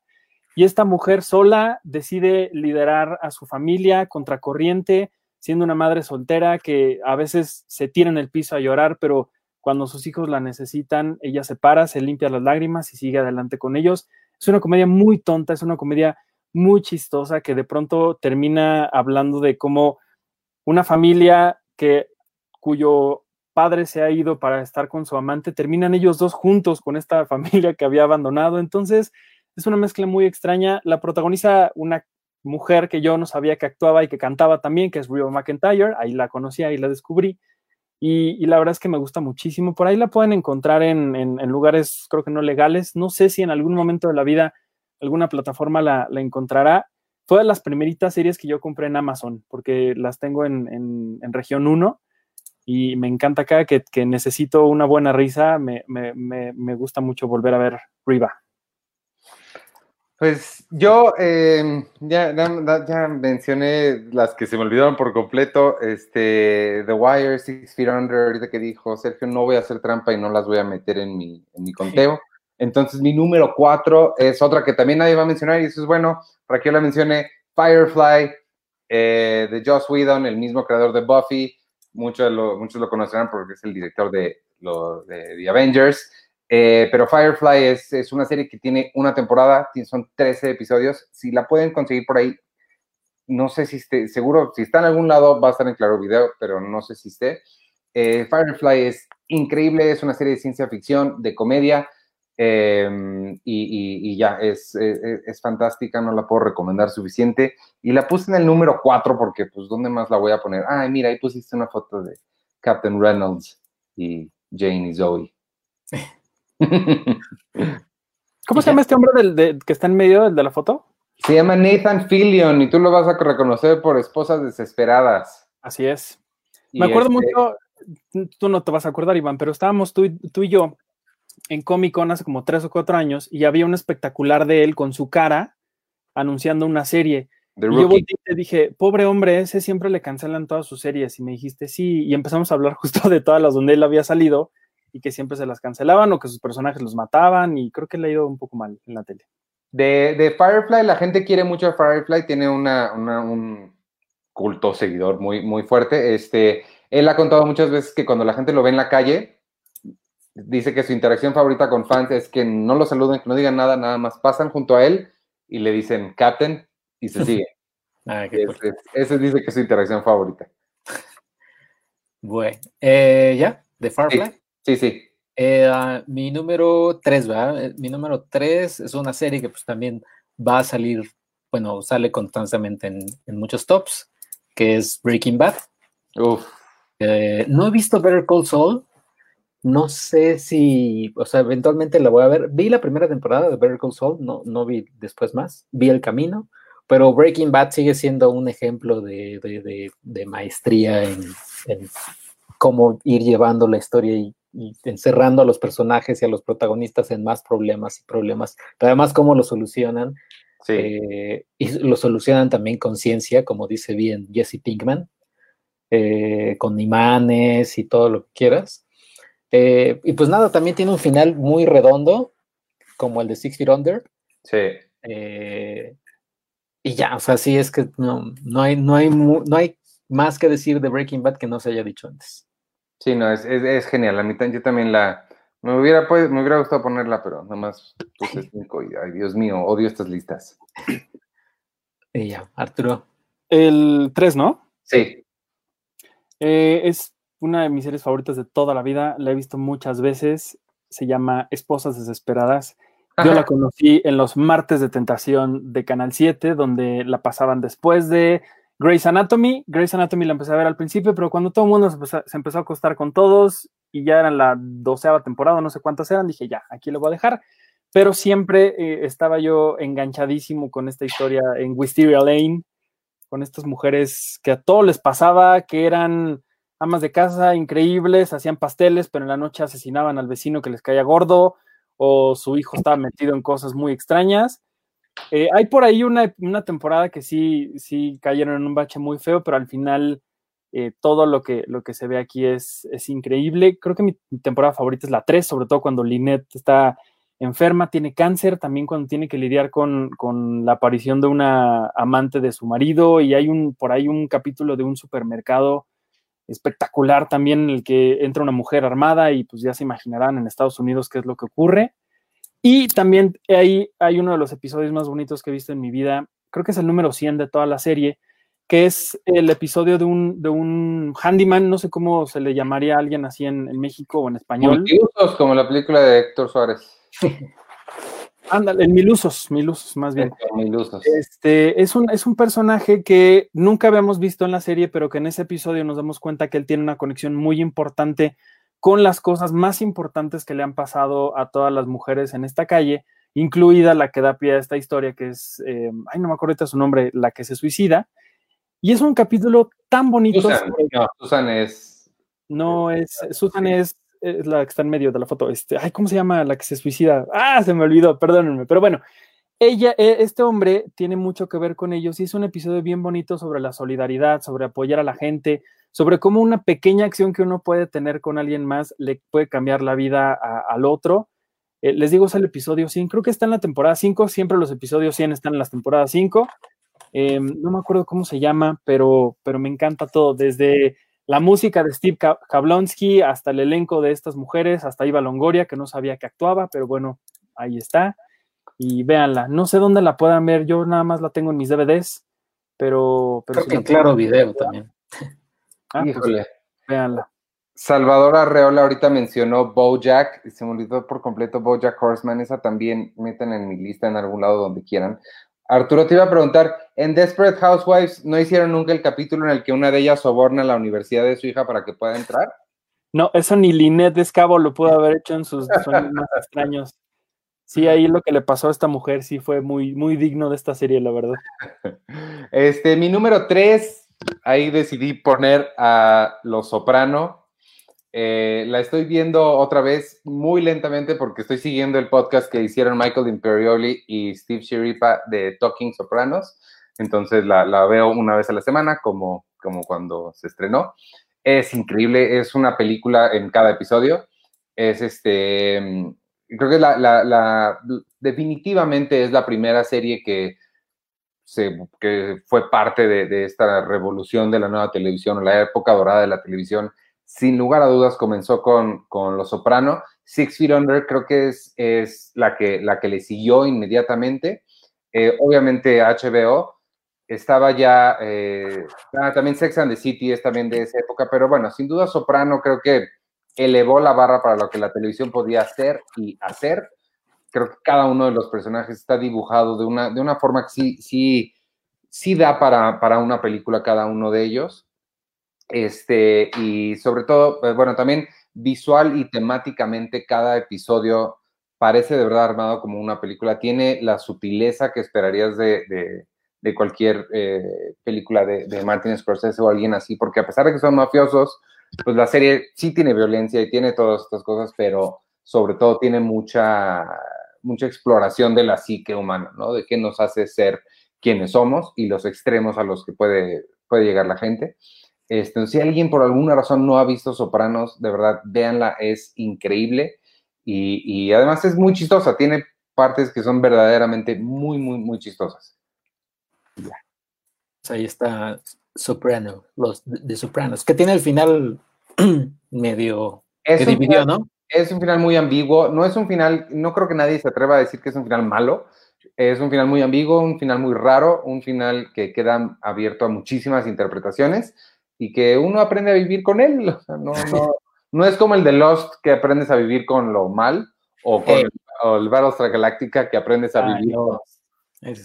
Dios mío, pero es un final que, aprendes a vivir con él porque pues, está interesante. Y, ya, y ahí viene la película, este, que es sobre la, la, la juventud de Tony Soprano y el, el actor de, de, se llama The Many Saints of Newark, es el hijo de James Gandolfini, entonces está, eso está padre. Oye, alguna vez me tocó eh, hacer, el, hacer un, un junket sobre The Night Of, esta serie que les decía, y el, el, episodio, o más bien quien iba a protagonizar la serie era James Gandolfini. De hecho, por ahí está, nunca lo, lo, lo, sacaron, pero él hizo el, el episodio piloto. Él era el, el abogado que, que, hizo John Torturo al final. Y de hecho, por ahí lo ponen como productor ejecutivo el crédito de James Gandolfini, un poco como homenaje, porque él, él falleció, no, no, recuerdo en qué año. Pero, pero hubiera sido increíble verla con esta serie con, con él. De verdad, vean The Night of, es muy buena. Sí.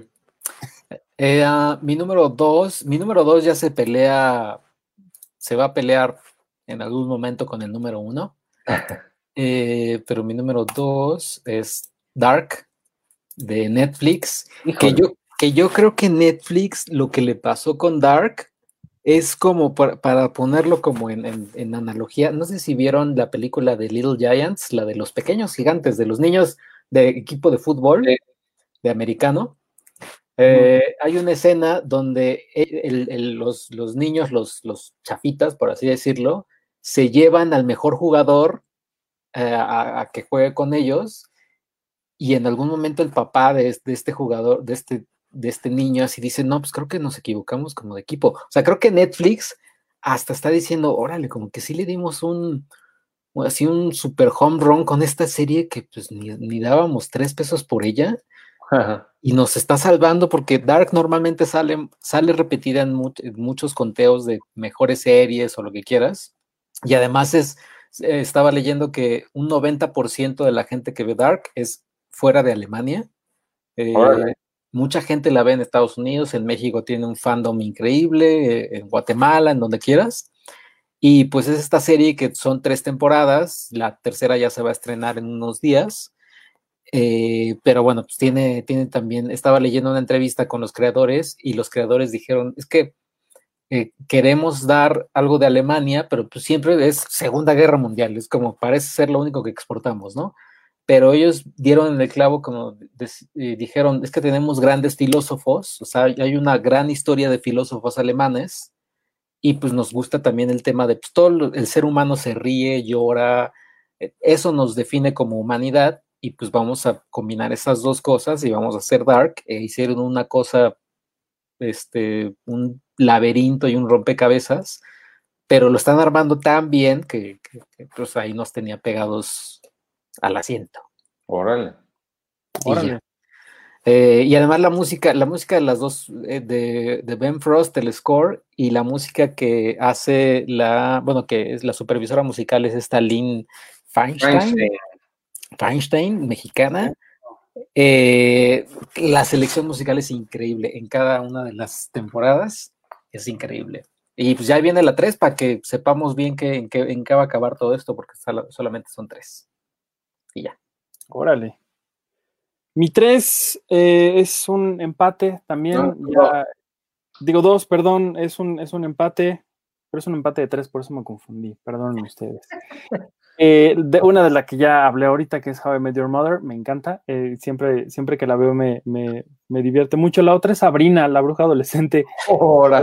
es, es, es, algo bien padre que, que, siempre que la vuelvo a ver, cada vez eh, el gato me cae mejor y las tías me caen mucho mejor y Sabrina es increíble y todo lo que le pasa es fantástico. Cada vez que la veo, los, toda la escenografía parece de una escena, digo, de una puesta en escena de, un teatro, de, de, una escuela, muy chafa todo, pero, pero es muy, muy chistoso, muy Nick, muy de los noventas y eso creo que es lo que más me gusta.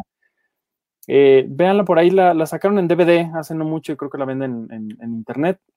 Y eh, también ahí empataría a Brooklyn Nine-Nine. Y creo que estas tres podríamos decir que es historia sobre amigos y familias igual extrañas que uno conforma a lo largo de su vida y Brooklyn Nine-Nine no, es la, no es la excepción me encanta la, química entre todos ellos, me encanta todas las historias que han, que han presentado también ahí, que no dejan de ser bastante duras, bastante complejas. Terry Cruz ahora decía que justo por lo que está pasando ahora en Estados Unidos va a cambiar un poco la forma en la que van a, seguir eh, pues narrando esta historia. Una historia que por cierto fue salvada por el mismo cariño y amor del público cuando decidió NBC, creo que fue, ¿no? O Fox, Fox cuando decidió cancelarla Salió Guillermo del Toro y Lil Manuel Miranda y Mark Hamill, un chorro de gente a decir, no la cancelen porque es una de las mejores series que hemos visto en años. Y la verdad es que sí, cada uno de los personajes es increíble, desde Gina, la asistente del, capitán, hasta el propio capitán, cada uno de ellos son, son espectaculares. Andy Samberg también me encanta todo lo que hace ahí, que me gusta mucho también. Eh, a mí, la verdad es que él no, no era particularmente yo el gran fan de, Andy Samberg. Creo que llegó un momento en el que su humor ya era como de, ay, como mucho, pero aquí como que lo mezclan muy bien, como que cada uno de ellos también se complementa de forma tan increíble que cada uno de los episodios es, es fantástico. Y algo a lo mejor que he visto en mi vida, que creo que ya había hablado aquí, que es un episodio donde está eh, Andy Samberg, donde está este hombre que hace al capitán eh, Holt, y que está el hombre de, This Is Us, que ahorita se me fue su nombre, Sterling K. Brown, que son ellos dos tratando de que este hombre confiese el asesinato que, que, él, que él, cometió y no lo logran, no, no, lo logran engañar para que confiese su crimen. Entonces, todo un capítulo de ellos dos casi casi encerrados en el mismo cuarto es como una especie de duelo de diálogos increíble que lo he visto como cinco veces por lo padre que está y al final, el, bueno, no les voy a contar para que lo vean, pero, pero creo que es una de las cosas que más me gusta, el ingenio con el que también eh, han construido esta historia eh, tan padre, la verdad. Sí, Brooklyn Nine-Nine es increíble, también estoy de acuerdo. Es otro producto de Mike Shure, que también hizo The Good Place, otra serie que fácilmente podría entrar aquí. Y un escritor que trabajó en mi número dos, The Office. Em, mis últimas dos son comedias, porque la comedia es a lo que siempre yo naturalmente me, voy. The Office me parece una cosa increíble. Creo que la, la versión británica es buena, me gusta bastante, pero es un humor muy diferente, es un humor mucho más difícil de, entrar. Creo que hicieron una, una, adaptación fantástica, fue un genio el poder, fue una genialidad el, haber hecho a Michael Scott bueno en su trabajo, pésimo con todo lo demás, pero de vez en cuando estos, eh, estos momentitos en los que Michael Scott brilla como vendedor, es cuando ves y dices, ah, claro, por eso está ahí, todo tiene sentido. Las, las situaciones en las que se mete cada uno de ellos, para cualquiera que haya trabajado en, uno, en una oficina, eh, son increíbles, pero incluso sin haber trabajado en una oficina, toda la gente que sea, que sea freelance o que todavía no estén en, edad de, trabajar, creo que eh, la forma en la que se llevan, la química entre todos, es una de estas ocasiones en las que el elenco suceden estas, estas cosas casi, este, mágicas, o no sé cómo, no sé cómo llamarle, obviamente no es magia, es un ojo de casting muy bueno, pero que se logran juntar todas las personas que, funcionan perfectamente para cada, para cada rol. Y este, las nueve temporadas no son excelentes todas, se pueden, pueden terminar de verla cuando se va Michael y luego ver nada más el último episodio de la serie. Este, no les pasa absolutamente nada, pero esas primeras seis o siete son increíbles y este, y es mi número dos. ya. Está, está la, la anécdota, ¿no? De este hombre, John, John Krasinski, Ajá. cuando llega al aeropuerto, ¿no? De Londres y que dice que a la gente de migración le dice, no, es que yo soy actor. Ah, sí. Dice, es que vengo a ver a mi esposa. ¿Quién es su esposa? Emily Blunt. ¡Ah! Emily Blunt. Oh. y algo en lo que usted ha salido. Sí, el, el, dice The Office, el remake de su serie. ¡Ah! El remake, algo que nosotros hicimos. le contesta todo enojado ya. Eh, mi número, a mi número uno, entonces, es la que les digo que se, se va a pelear o se pelea con, con la número dos. Eh, pero pues no es tampoco mucha sorpresa. Ándale. Es Lost, obviamente una serie que que divide a la gente, que divide porque su final y lo que quieras. Creo que eh, es que la primera vez que la vi, sobre todo el episodio, el, piloto, el que dirige J.J. Abrams, eh, sí es otra cosa. O sea, no había visto nada como, como eso, nunca. A mí hay una cosa que me gusta mucho y que me apasiona, que son los avionazos, y estoy un poquito mal. Ah, este, pero obviamente ver. no te oigan decir eso en un aeropuerto, Checo, por favor. Sí, no ver un avionazo y luego que era un misterio y había flashbacks y todo eso, como que sí dije, ahora está bien padre. La música, el score de Michael Giacchino. Y conforme avanzaban las temporadas, creo que después vino con Breaking Bad, pero creo que esa era la primera vez que yo vivía el engancharme eh, semana con semana el, un episodio de, de Lost, que eran 24 episodios, y era engancharme semana con semana y los misterios y entrar a Wikipedia y ver qué había pasado y lo que sea. Eso era lo que más me gustó. Obviamente sí, el final divide, pero hay episodios peores que el final. Está el de los tatuajes de Jack, que es asqueroso y horrible ese episodio. Está el de... El de, ¿Eh? Paulo. El de Paulo, los dos chavos estos que de la nada se metieron ahí. Y había otro, uno de John Locke, que también estaba muy aburrido. También el del relojito, cuando nos explican qué onda con este relojito que tienen que, ¿te acuerdas que ir a correr y volverlo a poner? Al final la resolución de eso es como muy, ay, no mames, ¿en serio? Sí, o sea, sí tiene sus cositas, pero creo que eh, Lost hizo que muchas otras series intentaran ser Lost y pues creo que no les ha salido a ninguna, la verdad. O sea, no bueno, yo haría un argumento de que How I Met Your Mother es un poquito la Lost de las, de las comedias. Sí, claro, porque, porque viaja y, te presenta diferentes narrativas. Lo que me gusta de How I Met Your Mother es cómo te presenta diferentes, eh, cómo cada personaje cuenta lo, su punto de vista y está padre, eso está padre. Sí tienes razón en eso, pero creo que sí, los, ninguna, ninguna le ha llegado como a este misterio, a este ensamble actoral, ni nada por el estilo. Y creo que Eh, también tiene mucho que ver Damon Lindelof, que, después cuando lo entrevisté por Watchmen, sí decía que él después de leer Watchmen quiso hacer en Lost esta, cada episodio era enfocado en un personaje así como en la novela gráfica de Watchmen, cada tomo era enfocado en uno de los personajes, y los flashbacks y demás. Y vean Watchmen también de, HBO. Sí, es que totalmente se me olvidó que existía Watchmen. Esa también podría estar Watchmen y Chernobyl. Ay, no, ah, Chernobyl. Watchmen, Watchmen, que es una. La quiero volver a ver porque es una maravilla. O sea, yo también, sí. Conforme va, termina así, pero hasta arriba. Sí, hay que volver a verla. Watchmen, pero ahí está. Yo también la guardo con mucho cariño porque fue la primera serie que me unió con, miembros de mi familia. Recuerdo en particular, eh, creo que ya les había contado aquí, pero me juntaba todos los lunes, creo que la pasaban en AXN, y me juntaba con, mi tío y con uno de mis primos. Él, él llegaba de trabajar, nosotros nos encargábamos de ir a, comprar lo que fuera de cenar, y a las 8 de la noche que empezaba el capítulo, él llegaba barriendo y estábamos cenando mientras veíamos el, episodio. Eso también por eso le guardo mucho cariño a Lost. Sí, e, eso hace mucho la televisión, unir las comunidades. Sí. ¿Cuál es tu número uno? De mi número uno, pues no voy a hablar de ella porque todo el tiempo estaba hablando de ella y porque perdería yo todo el tiempo del mundo al volverle a repetir lo mismo. Voy a aprovechar este tiempo. ¿Es Betty la Fea? No es Betty la Fea, podría ser también Betty la Fea porque está increíble. No, no es cierto. Es, Friends, obviamente. Y eh, creo que tomé ahorita rápido una decisión de no voy a hablar de Friends, voy a hablar de otras series desaparecidas que nunca nadie podría hablar, pero que igual me encantaron cuando las vi y que, que Friends va a ceder su tiempo para que yo hable de ellas. Una es justo de donde sale Matthew Perry, que es Go On, es la historia de un hombre que perdió a su mujer y que llega a un grupo donde, donde todos habían tenido una pérdida, una especie, como de Dead to Me, pero sin lo oscuro, y que cada uno de los personajes también tenía una historia maravillosa y todo el grupo que hacían ellos para sobrellevar lo que estaban pasando era, era increíble. Creo que se canceló después de una temporada. Y lo mismo con todas estas historias que les voy a decir rápido. Una que se llamaba Justice, que salía...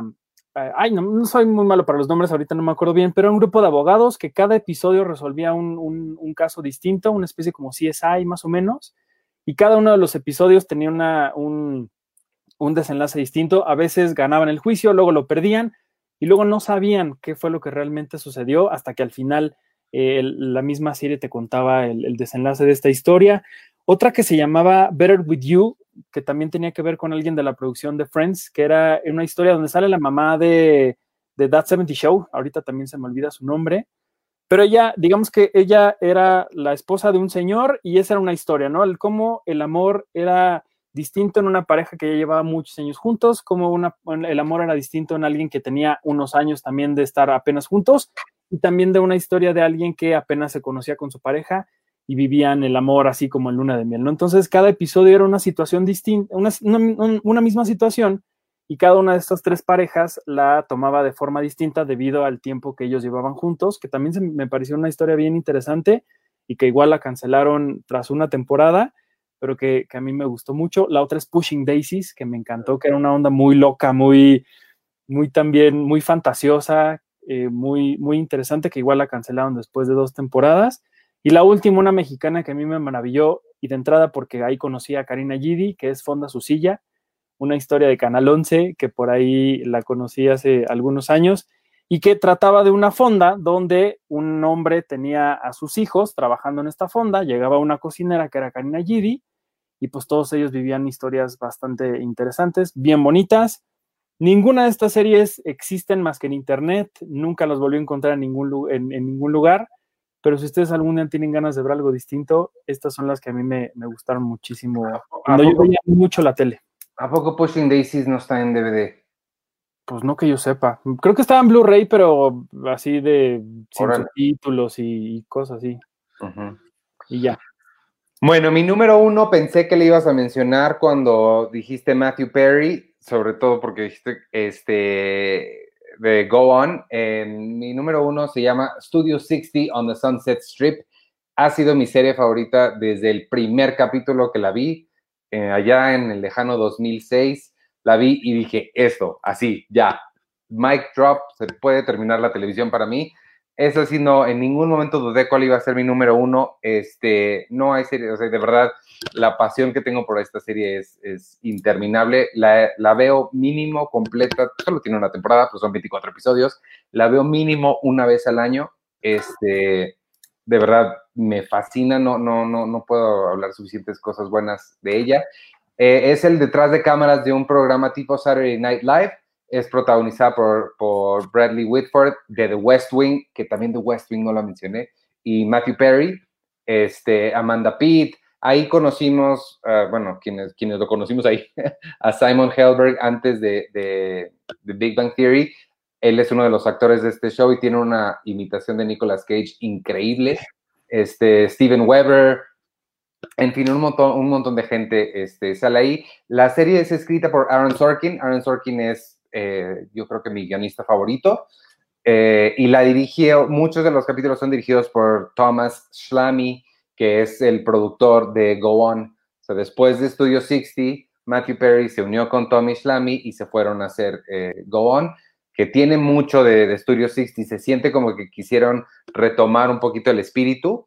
Eh, no les funcionó tanto. A mí sí me gustó también, pero, pero sí no, no, no tanto como, como Studio 60. Si alguien tiene oportunidad de verla, de verdad, cómprenla. Ya les iba a decir, yo se las compro.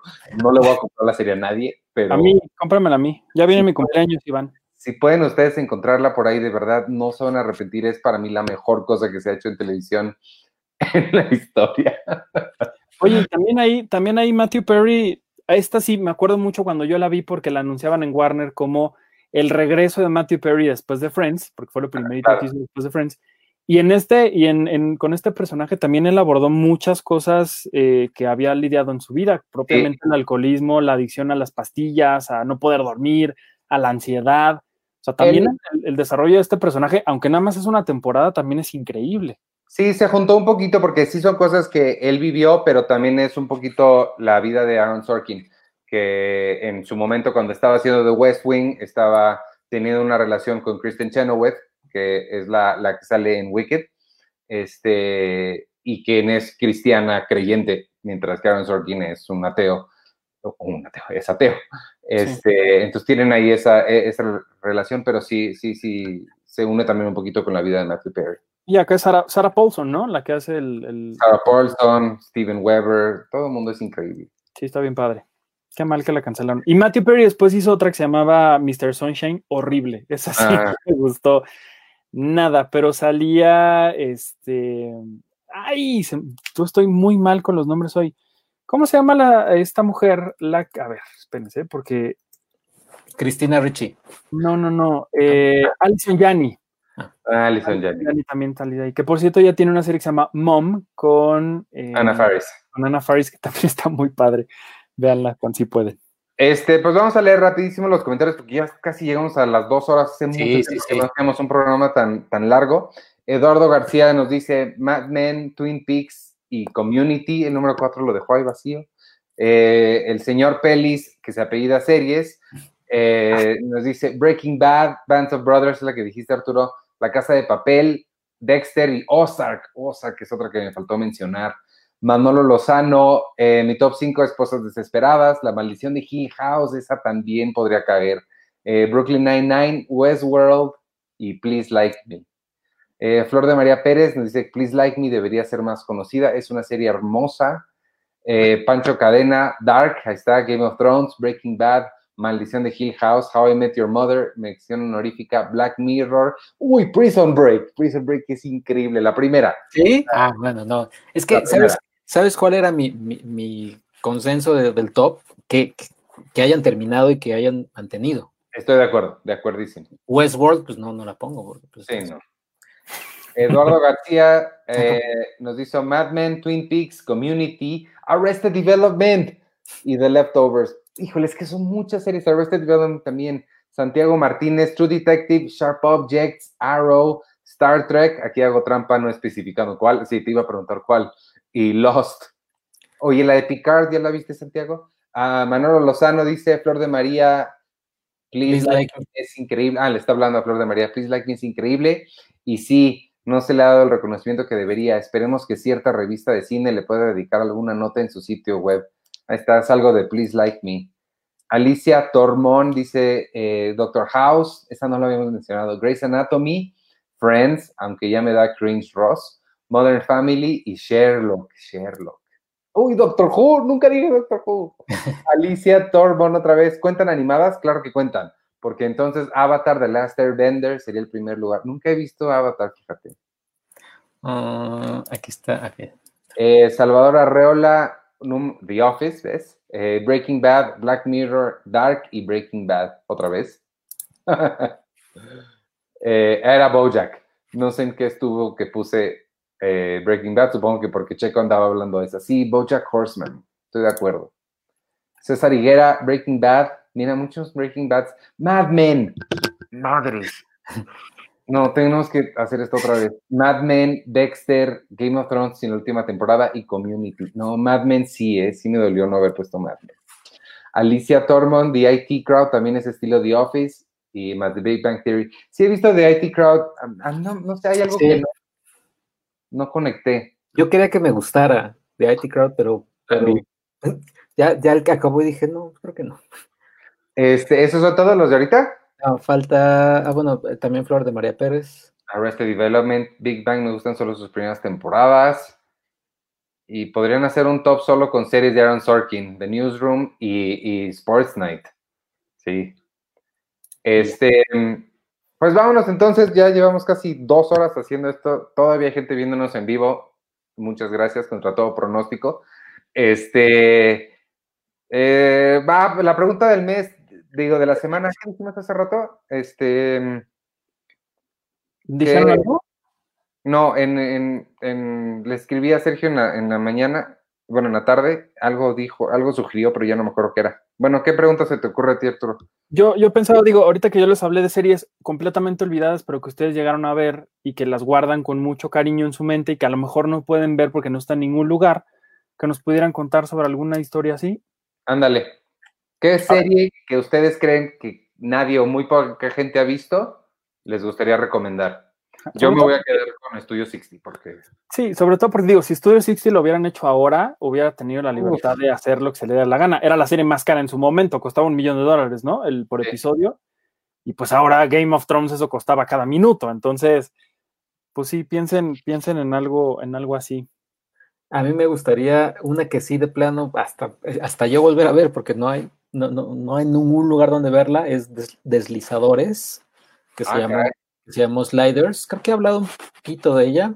Y ahorita que está muy de moda los mundos paralelos y los universos alternos, es un grupo de cuatro personas que viajan o se deslizan a través de puentes para llegar a mundos paralelos, donde uno, donde, no sé, llegan a uno donde tras la Segunda Guerra Mundial y la bomba atómica, decidió la humanidad detener toda tecnología y se quedó la humanidad congelada en el 1950. O sea, ellos llegan y es el año 1999, pero toda la tecnología es de los 50. O sea, no, no prosperaron más porque le tenían miedo a la tecnología. Órale. Y cada episodio llegaban a un mundo y pues era como, como te encontrabas. Había uno donde se encontraban con su yo, en casi todos había su yo, pero uno de ellos era femenino, o sea, si el protagonista era el hombre, llegaba a un mundo donde era él, pero en su versión femenina, y así, o sea, hablaba de muchas cosas padres, pero ya luego era una estupidez la serie. Órale, esa sí me interesó. era con este, con el de Cuenta Conmigo, el gordito, ¿cómo se llamaba? El de Cuenta Conmigo. Eh, el, ah, Jerry O'Connell. Jerry O'Connell. Salió Jerry O'Connell y sale Gimli, el del Señor de los Anillos, el enano, el... el John Reed Davis. John Rhys Davis también. Wow. Ok, ¿tú, Arthur? Pues estoy entre dos. Una que se llamaba 100 Questions, que era una mujer eh, británica que tenía que hacer una especie como de examen. Eh, estaba, estaba en un lugar, un hombre le, hacía 100 preguntas y ella por cada pregunta que le hacían se iba a una anécdota con sus amigos. Y esa, eso me, me, me llamaba mucho la atención, cómo a partir de una simple pregunta podían desarrollar toda una historia para contar eh, o para tratar de responder esa pregunta. Al final las historias pues de pronto no eran tan, tan interesantes y si eran, si eran pues, luego hasta nada, eran muy inverosímiles, pero me gustaba mucho como esa, como esa eh, premisa. Y la otra es una, que se llamaba, una serie que se llamaba Sí mi vida o Yes Dear, creo que se llamaba en, en, inglés. y que no recuerdo mucho de la trama, no, no me acuerdo muy bien, pero fue la primera vez que yo vi que uno o el personaje principal, no me acuerdo si, no, no volteaba la cámara a hablar, sino que en su mente él estaba como en un escenario completamente blanco y empezaba a discutir consigo mismo lo que le estaba pasando en ese momento. Y digamos que era como esta especie, este marido que tenía que ceder ante todo, pero que en su cabeza decía, no, pero es que no podemos hacer esto, no sé qué. Y era la primera vez que yo veía como este, este, esta, este diálogo de un personaje consigo mismo y de cierta forma con la audiencia, que me llamó mucho la atención. La pasaban en Fox, pero no recuerdo más detalles. Si quieren, le busco y, la platicamos la semana que entra. Ok, pues vámonos entonces. Este, gracias por habernos escuchado. Quienes se quedaron las dos horas con nosotros, gracias por quedarse. Y quien está escuchando esto después, gracias por escucharlo. Está esta semana Jerry Seinfeld en el programa de Mark Maron, por si alguien quiere escuchar ese podcast. Este, y si quieren escuchar el nuestro, estamos todos los martes aquí en Facebook Live. Después lo subimos a Spotify y en iTunes y todos lados. Yo soy Iván Morales y me pueden seguir en arroba Iván Morales y en todas las redes sociales se encuentran a Cine Premier, en arroba Cine Premier con la E al final en Twitter, Instagram, Facebook, en Spotify, en todos lados. Gracias a quien ha comprado la revista y quien la, y quien la seguirá comprando. De verdad, se los agradecemos muchísimo. Creo que ya lo dije como 20 veces en este episodio pero se los agradecemos mucho de esto, de nuevo, de esto vivimos. Este, gracias a ustedes es que estamos aquí.